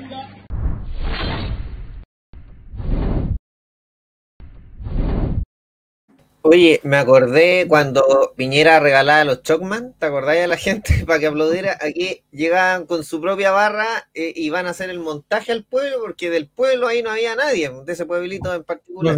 Los, dejaron afuera, los dejaron, eh, vieja práctica a la izquierda, llevan su pelotón y el resto de la gente que se joda. Matonaje. Los retó, güey, para todo los retó. Entonces me la gente está escribiendo ahí que eh, ella es real, ellos estuvieron ahí, uno puso ahí. Mira, Mira. el matonaje, si así el matonaje con que supone que son los tuyos, que en la calle, imagínate ah. si gana la prueba. Ah. No, esto va a ser, va a ser como María Antonieta. Van a estar comiendo pastel y todo el mundo va a estar comiendo ratones. Vamos. Vamos al número 2.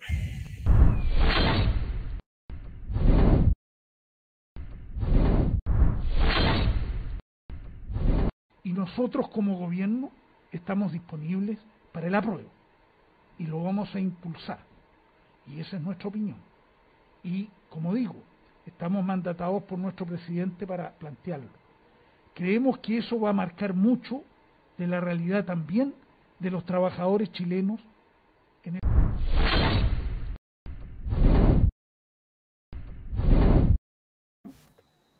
Chuta, no le avisaron que no tenía que decir eso. Y se lo van a faenar. Se lo, van a faenar. Sin filtro. Se lo van a faenar. ¿qué? después lo contratan como asesor. Y este caballero de ganar cuatro palos, cinco palos. Mm, sí. Ya. Entonces lo que van a hacer es decir, eh, coloque las manos, tan tan en el popó, tan tan en el popó, dentro de ese tatita, lo van a sacar de Ceremi, pero lo van a contratar de asesor. En otro lado. Sus mismos cuatro palitos. Mira, estas cuestiones lo hacen, son globos sonda, para ver cómo reacciona la gente. ¿Ustedes creen que esta cuestión es, casual? No, a este gallo le dijeron, mire usted, vaya a decir esto. ¿De acuerdo? Porque son disciplinados. Y ellos saben que si se inmolan, porque saben molar por la causa, después lo van a nombrar a lo menos, a lo menos, ¿ah? encargado eh, cultural en la Embajada de España para que vaya a comer eh, langostas con el otro gallo. Eso. Vamos al niño ya. número uno. Number one.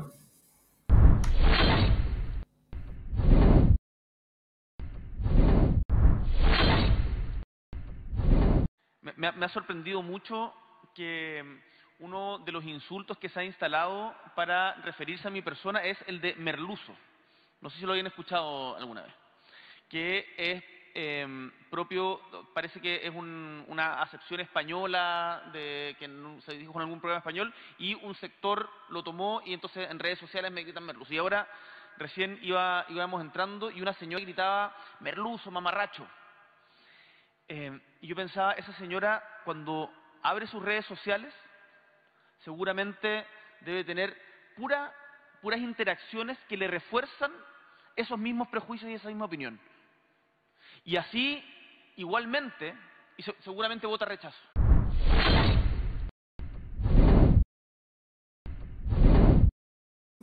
¿Usted alguna vez ha escuchado eso, Merluzo? Yo no. ¿Merluzo? Qué raro. No. ¿En serio? Hay una teoría. ¿En serio? Hay una teoría. No tengo idea, y mamarracho. Yo, yo primera vez que escucho la palabra merluzo. Al menos yo no la había escuchado. No. extraño. Qué falta de respeto, güey. Absolutamente. No, piensa que él dijo que no iba a haber apitutado. Ay, apitutado. oye, los que tienen, están buscando pega, agencia de empleo, Grau. Grau. Ministro Grau, ¿de acuerdo? Si eres su primo, gana 7 millones. Sí, tiene que ser su primo, hermana, hermano, hermanastro, pariente lejos, expareja. Habla con el tío Grau ya el abordaje, buenos sueldos en, la, en el aparato público. Están todas las municipalidades de los arbolitos recibiéndolos con sueldos extraordinarios. Mira, al primo de Grau lo contrataron en la municipalidad de Santiago con un año de experiencia, tres lucas, tres millones de pesos, más todo etcétera, etcétera. Sí, ¿Tú sabes cuánta mamá? Yo quiero que me escuchen las mamás que están pensando en votar, votar por apruebo, que tienen a su hijo que estudió, que sacó la mugre, que ella trabajaba en una casa limpiando, lavando la ropa, trabajando en dos, tres casas los fines de semana, weón. Y el cabro no tiene pega, o su hija no tiene pega. Y mm. esto patuvo porque son eh, grau veloso, ah, al tiro lo contratan. ¿Cómo dejar a mi primito, weón? Mm. ¿Sabes que a mí me da pena? Porque eso convirtieron en Chile. Gallos que no terminaron las carreras y si las terminaron es porque le pasaban las notas gratis, porque eran del centro alumno y ahora Agencia de Empleos Grau. Debería, ser nuestro auspiciador la Agencia de Empleo Grau. Oye, tirón de oreja para Pedrito porque este es un top 5 de la semana pasada, pues eh, bueno, no, lo ah. no me tiren la oreja a mi completa. Ya, vamos, pues, vamos, vamos, y bonus track, creo que hay bonus track y se acabó. Oye, el otro, el, otro invitado está por ahí, ¿o no? Sí, bonus track y se acabó. Bonus ah, track que nos saca chureo. Dale. Sí.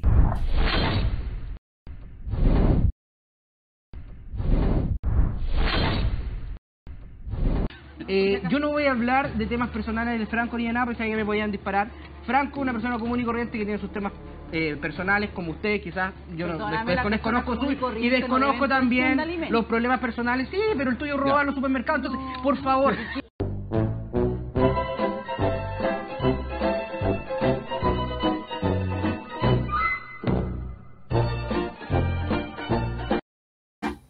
Rechaza con alegría, está buena.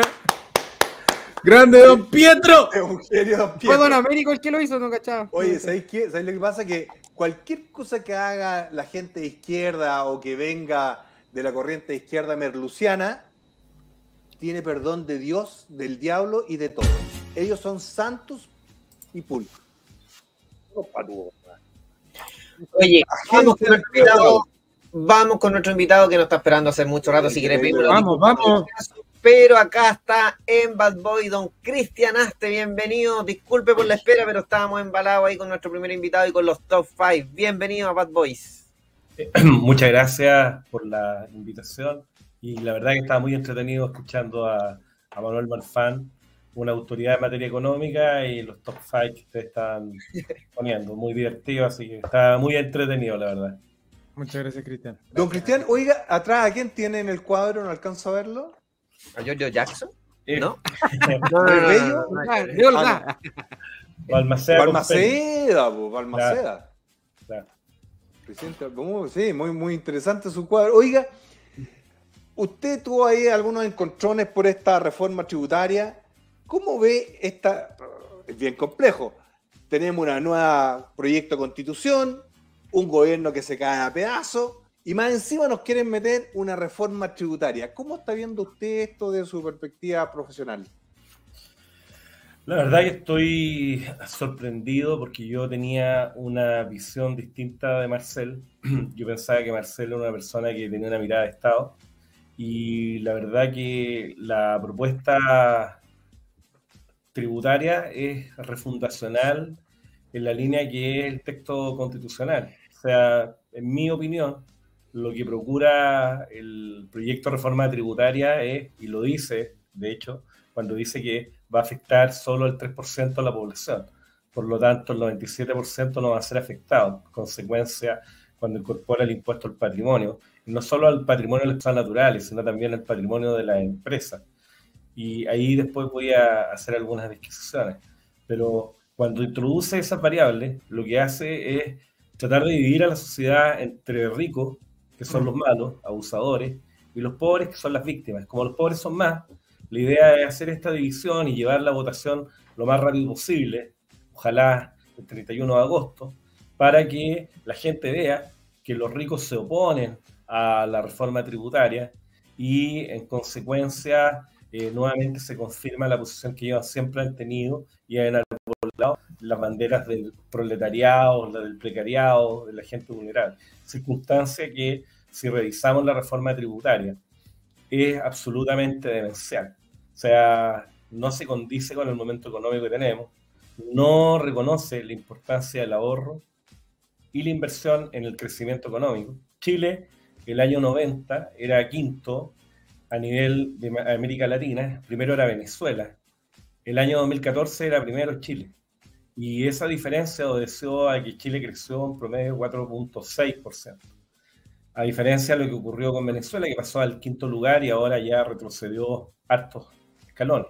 Por cada punto de crecimiento, Chile recauda más o menos 700 millones de dólares. Y el gobierno argumenta que hay una brecha que hay que acortar con la OCDE. Ese es el argumento que se da. Se dice, mira, Chile tiene una iniquidad porque se paga menos impuestos de lo que se paga en la OCDE.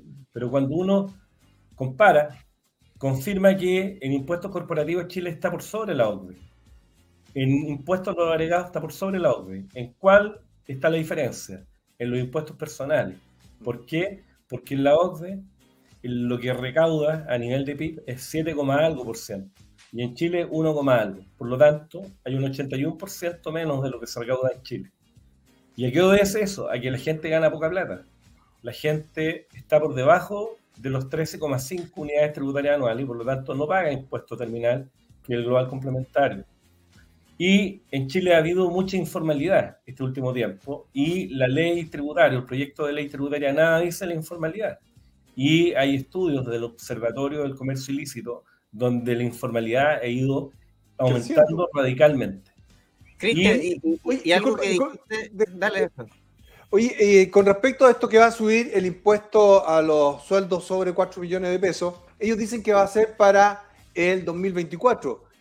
Pero el PPM se empieza a pagar desde cuándo? ¿Desde enero del 2023 o estoy errado? ¿Cómo es eso? Lo vas a ver, hay, varias cosas que tiene la, reforma que hay que puntualizar, digamos. Sí, pero vamos desmenuzándolo porque sabemos que va a ser mala, no va a recaudar lo que prometen, ni cercano.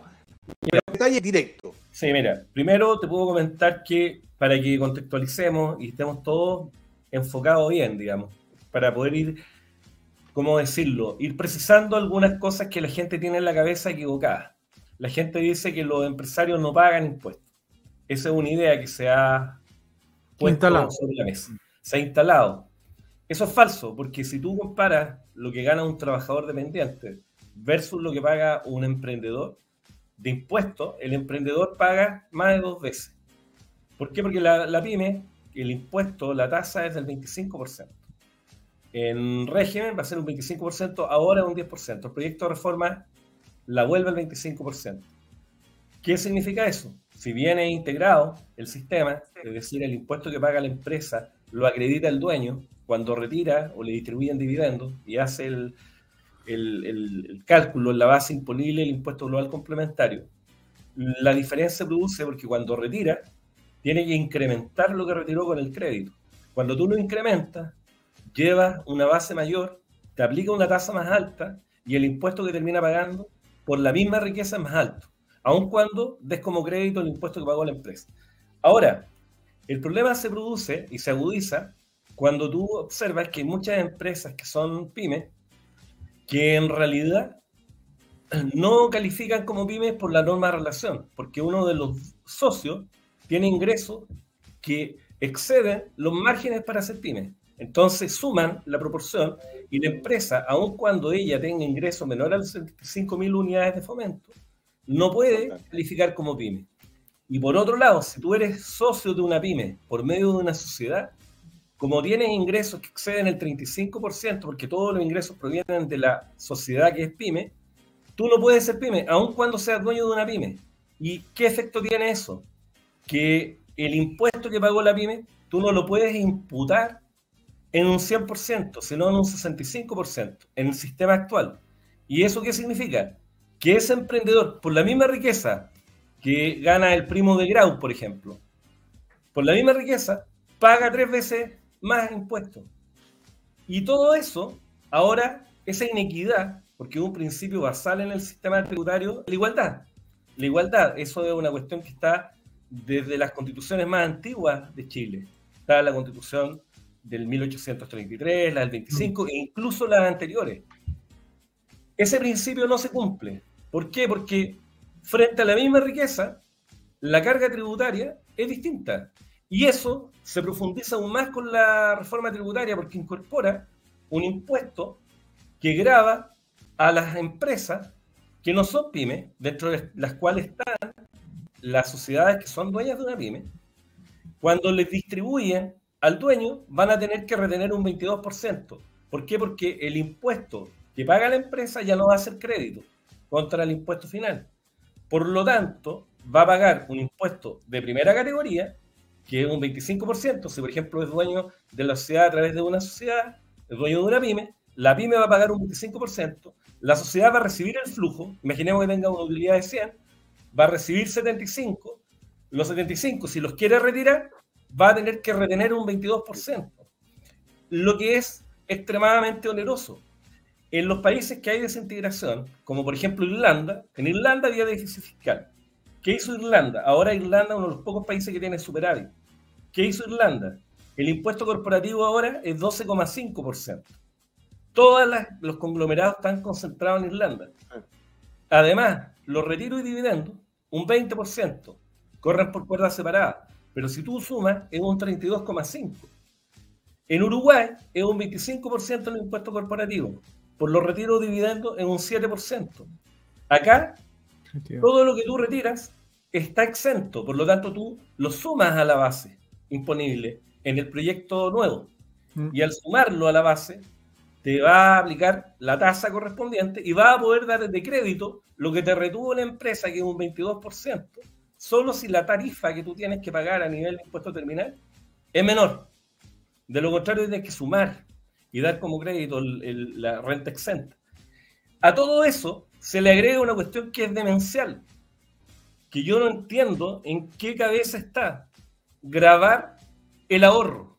Tú sabes, Franco, que el gobierno establece en su proyecto un impuesto que se denomina tasa de diferimiento para los holdings, para las sociedades que reciben las plata de la sociedad operativa por retiro o dividendo, la reciben. ¿Qué hace la empresa?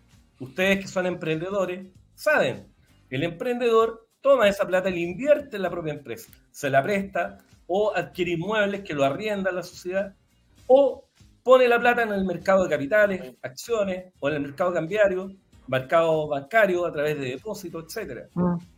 Resulta que no se lleva toda la plata y lo que se lleva paga el impuesto. Pero acá lo que se pretende hacer es grabar esas utilidades que están acumuladas en la empresa, que están invertidas en la empresa, que se corrigen con IPC, con una tarifa, aunque les parezca demencial, de un 1,8%. Tú comprenderás que si tú tienes un activo y lo pones en el banco, el banco te da UF más 1% en el año. No puedes retirar la plata. Tenés que esperar todo el año para que te rentabilice un 1%. Y esta gente te quiere cobrar un 1,8%. Mm. Los ricos, el impuesto a los super ricos, de un impuesto absurdo, porque en, la OCDE el promedio de recaudación es 0,3 puntos. Lo que se recauda, lo que se cuesta, recaudar esa, esa, plata es muy alto. En Holanda es un 26%. Recauda poco y genera un efecto que ya se está viendo y que ustedes lo han señalado, que los capitales emigran. En Francia emigraron más de 200 mil millones de dólares. En Chile ya hay, en la, hay noticias que han marcado que muchos contribuyentes están pidiendo irse. A lo menos 43. Imagínate. En vez, de, en vez de atraer inversión, los corremos. Pero es que es demencial. Si tú le sumas, es que es demencial. Yo la verdad que no entiendo. A mí, a mí esta cosa me supera. Porque no sé en qué minuto perdimos el sentido común. Yo no estoy pidiendo que seamos inteligentes, pido simplemente el sentido común, que yo entiendo que es el menos común de los sentidos. Pero si tú le sumas un texto constitucional que gente que uno tiene como personas que fueron, gobernaron, tuvieron cargos de autoridad, saben lo que significa. Están promoviendo un texto constitucional que es refundacional, que es absurdo en su tenor, que incorpora para que tú, en lo tributario, le da competencia a un cuarto de los diputados y a un cuarto de los miembros de las cámaras regionales para promover leyes de endeudamiento o leyes tributarias. Y el presidente ya no va a tener iniciativa exclusiva, sino que va a tener lo que se denomina como concurrencia legislativa. Cristian, ¿Sí? Sí, te quería preguntar porque colgándole un poco la pregunta que le hice a Marfana hace un ratito atrás, yo estaba viendo que la década del 90, que es lejos donde más crecimos, la tasa de impuesto a la empresa, corrígeme, 10%, después se subió al 15, al 17. Fuimos creciendo. Claro, y cada vez que íbamos creciendo, íbamos recaudando, o sea, el país iba creciendo muchísimo más, pero después eh, fuimos desacelerando ese crecimiento tan brutal que tuvimos en esa década. Por ende, podríamos decir que con tasas más bajas el país crece más. Y me quedo con una frase que dijo Ricardo Lagos, socialista, cuando él terminó su segundo periodo, su primer periodo, recuerdo, dijo, después de toda la chimuchina, la política, ¿saben qué? El, el crecimiento económico es lo más importante, el resto es música. Me quedó muy guardado porque al final, ¿sabéis qué? Si no crecemos, el resto es puro chamullo nomás para la galería. Giancarlo, yo te agrego algo que es una cuestión de la naturaleza del ser humano todo se traslada. El impuesto se traslada. Si a ti te bajan el sueldo, mira, a nivel, a nivel micro, si a una persona le bajan el sueldo, ¿qué es lo que hace esa persona? Si lava el auto dos veces en la semana, lo va a lavar una vez. ¿A quién perjudica? Sustituto. Al gallo que lava el auto. Manda al cabro chico a lavar el auto. Tiene una persona que le hace el aseo en la casa tres veces a la semana, le va a pedir que lo haga una vez. ¿A quién perjudica? Al más pobre. Siempre se traslada el impuesto. Y si no lo podéis trasladar porque la demanda no te lo permite, porque tenéis mucha competencia, pues, baja la calidad. Lo que hace, o bajáis la calidad, o pescáis la nómina y, echáis, lamentablemente, asumir el costo laboral y sacáis gente. Y en el peor de los escenarios, le ponéis la cortina y te vais del país. ¿Qué es lo que está por qué pasa eso, Cristian? ¿Sabéis por qué pasa eso? Porque la clase política nunca emprendió. Grau nunca emprendió, Boric nunca emprendió, ya, entonces no sabe que uno suma. ¿Cómo que no emprendió Grau? No se metido. Él tiene una em- agencia de empleo de trabajo. Grau. Atendido en el Ministerio de Economía, si eres su pariente. Es verdad, es el único emprendimiento que han hecho, entonces no saben que uno suma los costitos, eh, utilidad antes de impuestos, suma su margen y si sube el impuesto, le subo el impuesto después a las personas. No lo saben, no lo saben. Es una cosa demencial, porque esta gente dice que el Estado, ¿cómo es posible que las riquezas naturales sean explotadas por privados? La cantidad de plata que gana un privado. Si tú haces el ejercicio, que cualquier persona con todo de frente lo va a hacer, decir, ya, ok, el gallo que está explotando una mina, ¿qué es lo que tuvo que hacer para lograr extraer el mineral? Primero encontrarlo. Primero encontrarlo. Y eso significa mucha plata. O sea, voy a tener el Estado haciendo hoyo y con un problema de salud gigante. La cantidad que gana, la gente que gana, de 100 es uno. Lo que pasa es que ese uno que gana, gana mucho. Pero paga yo, yo quiero cambiar el eje. El eje es cuánto gasta el Estado y en qué gasta. Mira, pero la pregunta es bien clara. ¿Para qué queréis la plata? No, para igualarlo a la OCDE. Es como que, oye, el vecino está cortando el pasto. Ah, yo tengo que cortar el pasto. ¿Esa es la idea? Si no tenéis pasto, ¿qué pasto voy a estar cortando? ¿Voy a estar cortando las piedras? Entonces, aquí lo que ocurre es que se le mente a la gente. El Estado chileno es grasoso, caro e ineficiente. Una eh, core de Antofagasta se dio cuenta que querían gastar 40 millones en un concierto de Yapu para celebrar el cumpleaños de Yapu. Le dan todo bonito y le atacaron como loco. Y nosotros vemos los gastos que hay, los sueldos que se pagan en el aparato público. Sí, aquí se le miente a la gente. A todo el mundo le van a subir los impuestos, directa o indirectamente. Directo o indirecto. Usted tiene la razón, don Cristian en que la empresa lo traspasa en la medida que puede, por lo general lo, lo, traspasan. Y aquí aquellos sueldos altos van a pagar más y también los más bajos, porque finalmente el Estado no va a recaudar. Como ya hizo referencia a don Ricardo Lago, don Ricardo Lago quería recaudar más impuestos. No recaudó lo que quería. ¿Qué finalmente hizo? Subió el IVA. Así de sencillo. Y este gobierno yo sé que el, profesor Marfan quiere mucho a, Marcel. Yo creo que Marcel está equivocado. Dicho eso, no van a tener la plata y tienen dos opciones. O suben los impuestos a todas las personas o manotazo a la FP o ambas. No cabe duda, estoy 100% de acuerdo.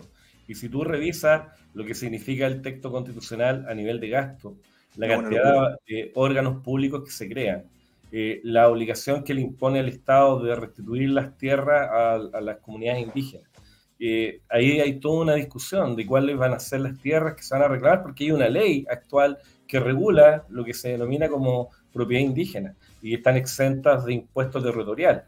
Eh, por otro lado, se crean las comunidades autónomas, se les permite crear empresas municipales, lo que significa una competencia atroz injusta y desleal, porque les pone el Estado la plata. Piensa tú que hay empresas privadas a nivel estatal, como Televisión Nacional, que tiene pérdida y que el Estado tiene que ir poniéndose permanentemente para poder tapar el hoyo financiero que significa. Imagínate. no, está, garantizado la neutralidad competitiva que eso debiese haber quedado y no está garantizado, es decir, el Estado puede estar constantemente dando el oxígeno a una empresa solo para matar a, las privadas. eso... Los municipios se pueden endeudar, a qué tasa, en qué lugar, qué pasa cuando quiebran o no quiebran, quién los va a salvar. sí. Oye, pero si la verdad que basta leer la, o sea, yo la leí harto la constitución, a mí, yo la comparé con otros textos constitucionales. Yo, a mí me dio taquicardia cuando vi los candidatos que habían sido elegidos, porque hice un repaso por Google y vi que había más de 110 que la verdad que era imposible conversar con ellos porque tenían ideas absurdas, todas.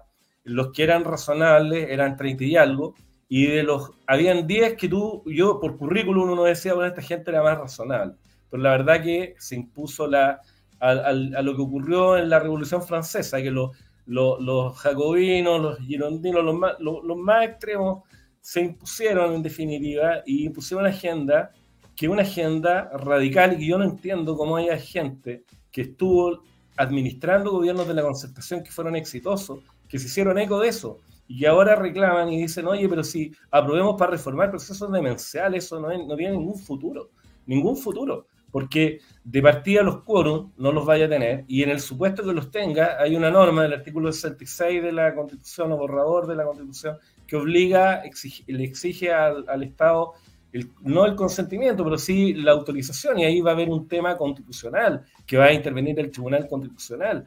Por otro lado, se hacía referencia acá a la propiedad intelectual y yo aquí eh, hago énfasis de la contradictoriedad que plantean todos los artistas que se opusieron cuando había un artículo y dijeron, no, nosotros vamos a votar rechazo. Y le cambiaron el artículo. Y hubo no sé cuántas iniciativas populares que tenían respaldo ciudadano de miles de ciudadanos y que no las tomaron en consideración, ninguna consideración.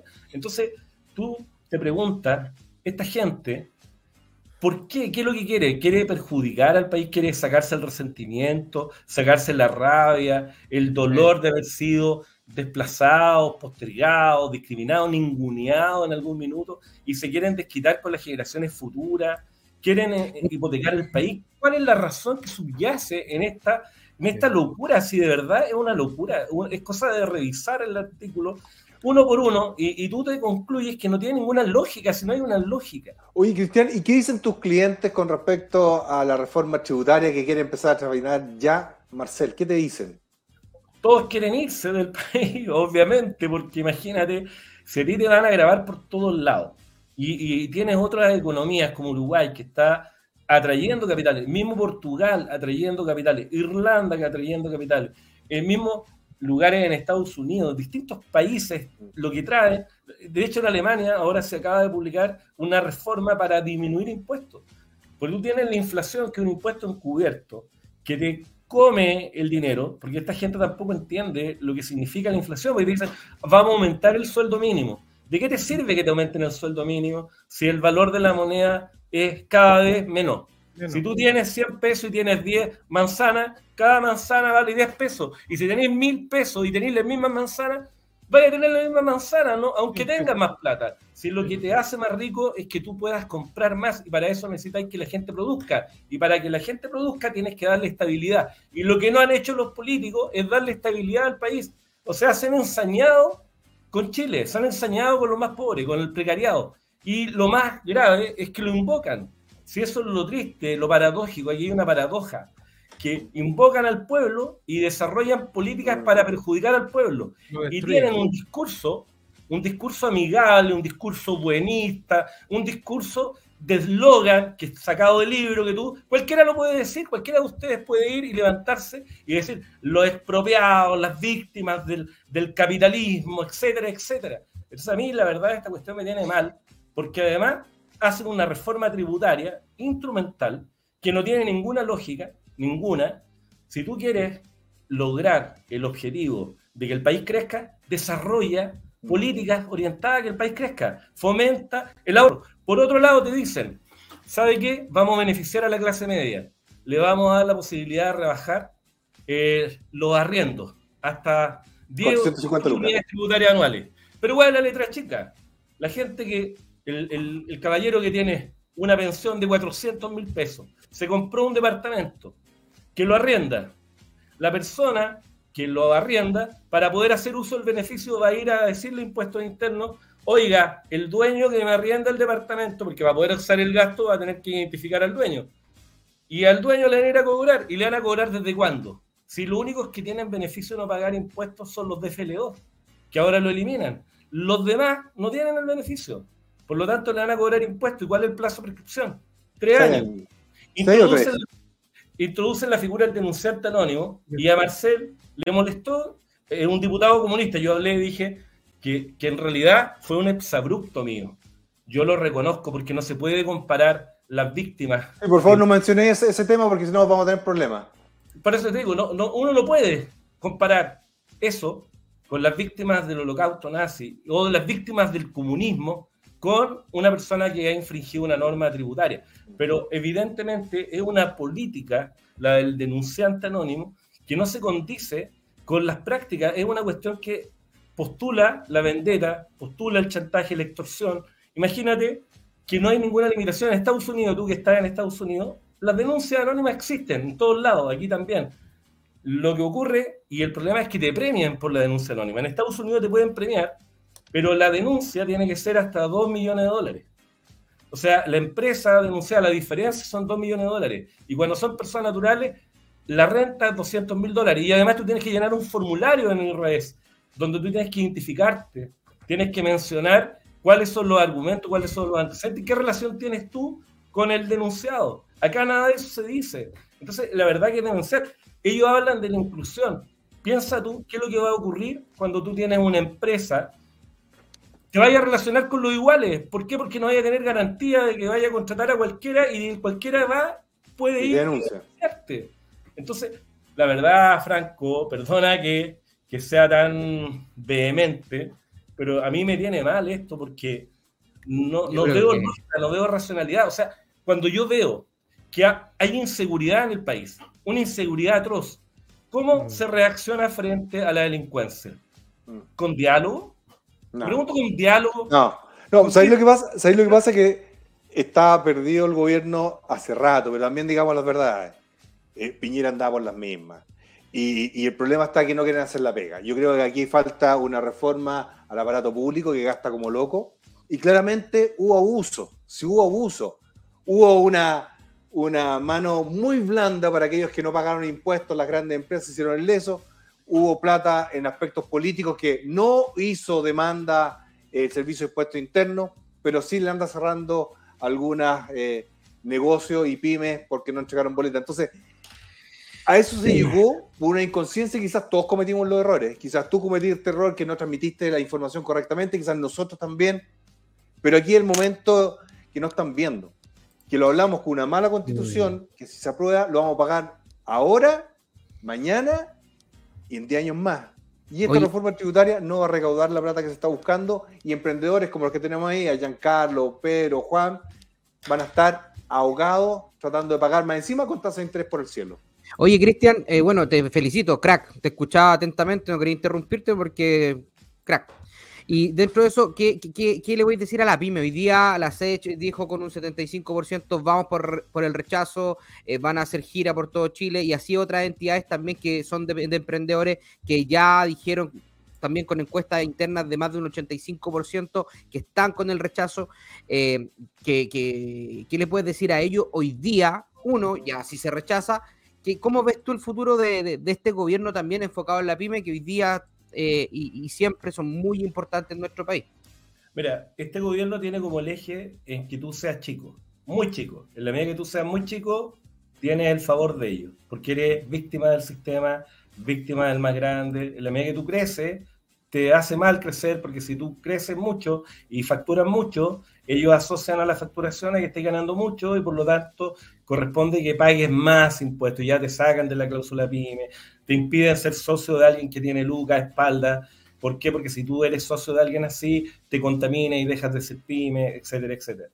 todas las señales no apuntan a que la gente se sume al, al carro del crecimiento y del desarrollo, que supone la inversión, el esfuerzo. Si el Estado, nadie está diciendo que el Estado se olvide de los que no tienen. Al revés, lo que tiene que hacer es desarrollar políticas inteligentes para subir a la gente al carro de, la, de los que están más adelante, no quitarle los patines a los que están adelante, sino que darle fuerza a los que vienen detrás, que es una cuestión de perogrullo.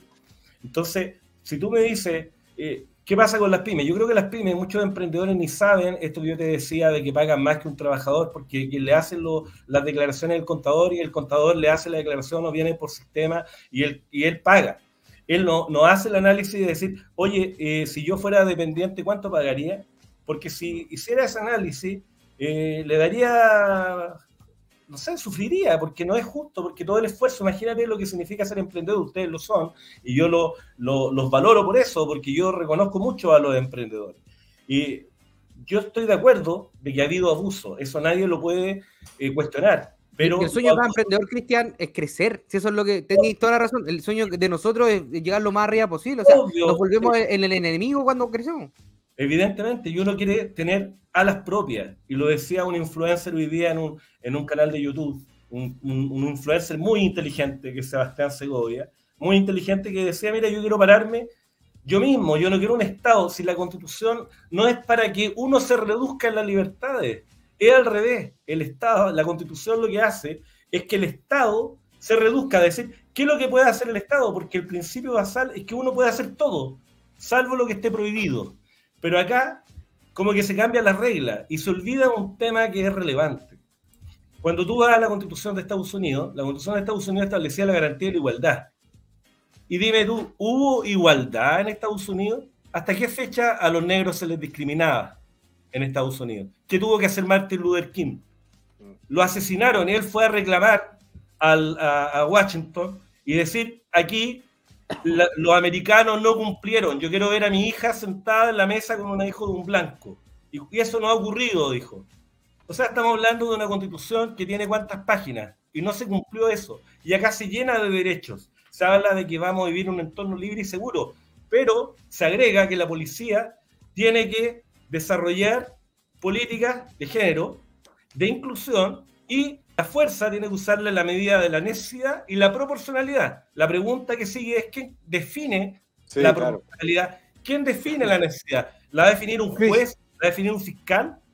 Eh, mira, la última pregunta es, yo tengo la sensación que mucho de esto se va a ir, volviendo a la reforma tributaria, mucho se va a ir a negro, tipo Argentina.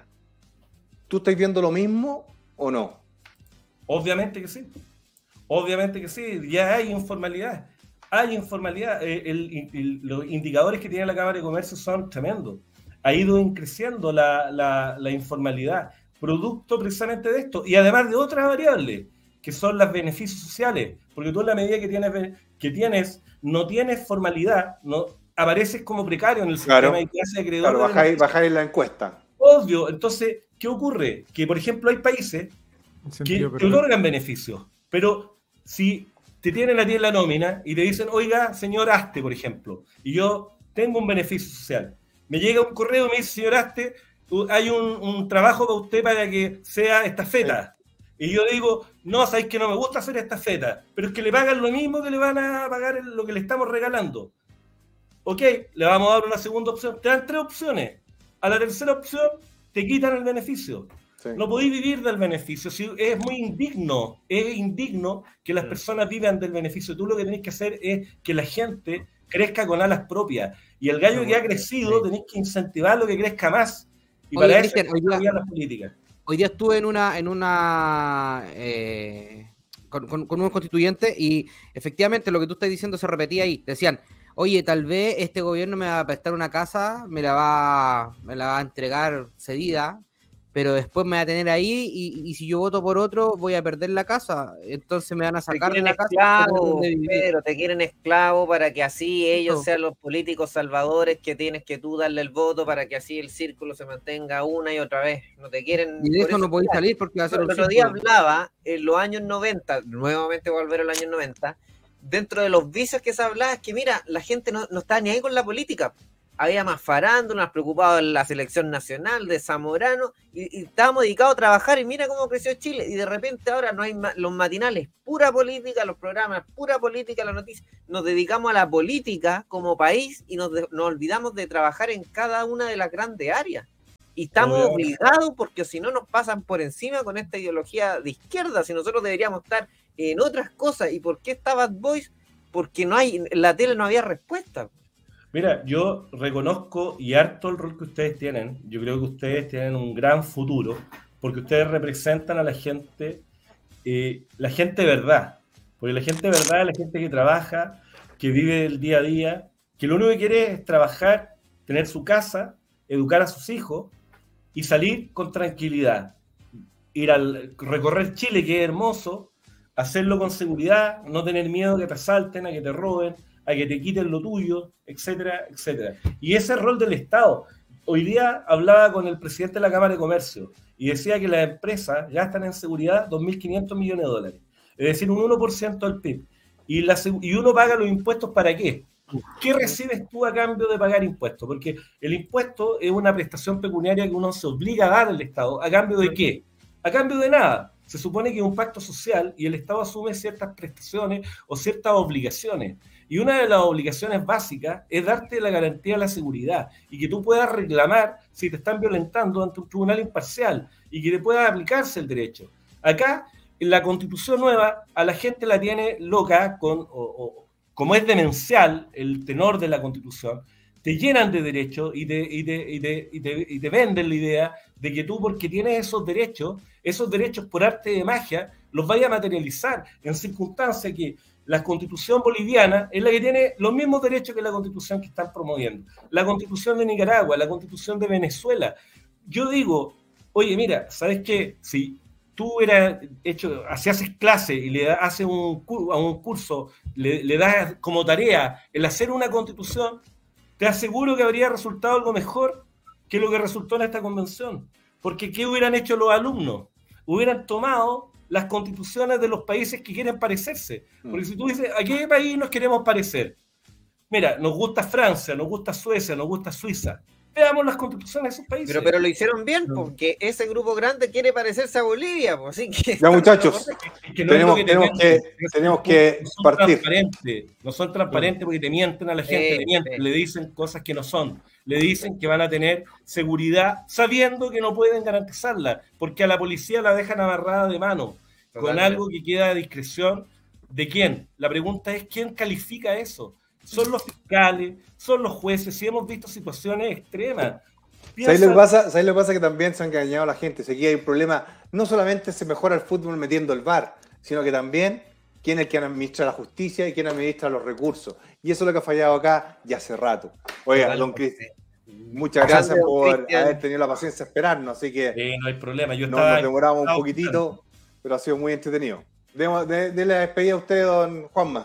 Nuestro futuro alcalde de Valparaíso. Gracias, no, gracias, eh, Cristian, porque claro, es refrescante escuchar eh, y, con tanto dato y con tanta información cruzando por lo que ha hecho este gobierno, la reforma, más el tema de la convención. Así que gracias, Cristian, por este espacio. Necesitamos apoderados de mesa, Juanma, necesitamos apoderados de mesa, por favor. Don Pedro, ese es su pega, don Pedro, ese es su pega. Auditoriaciudadana.cl Don Pedro, dele.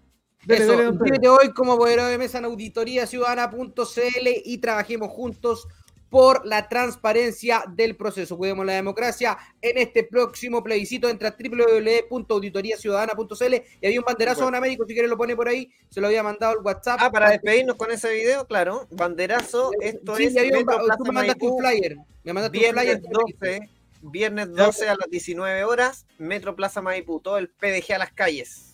Viernes 12 a las 7 de la tarde. Ya, perfecto. Estamos democratizando la democracia, estamos democratizando el conocimiento. Gracias por la confianza. Gracias a usted. Se pasó. Chau, chau. Chau, chau, chau. Chau, cabrón. Bendita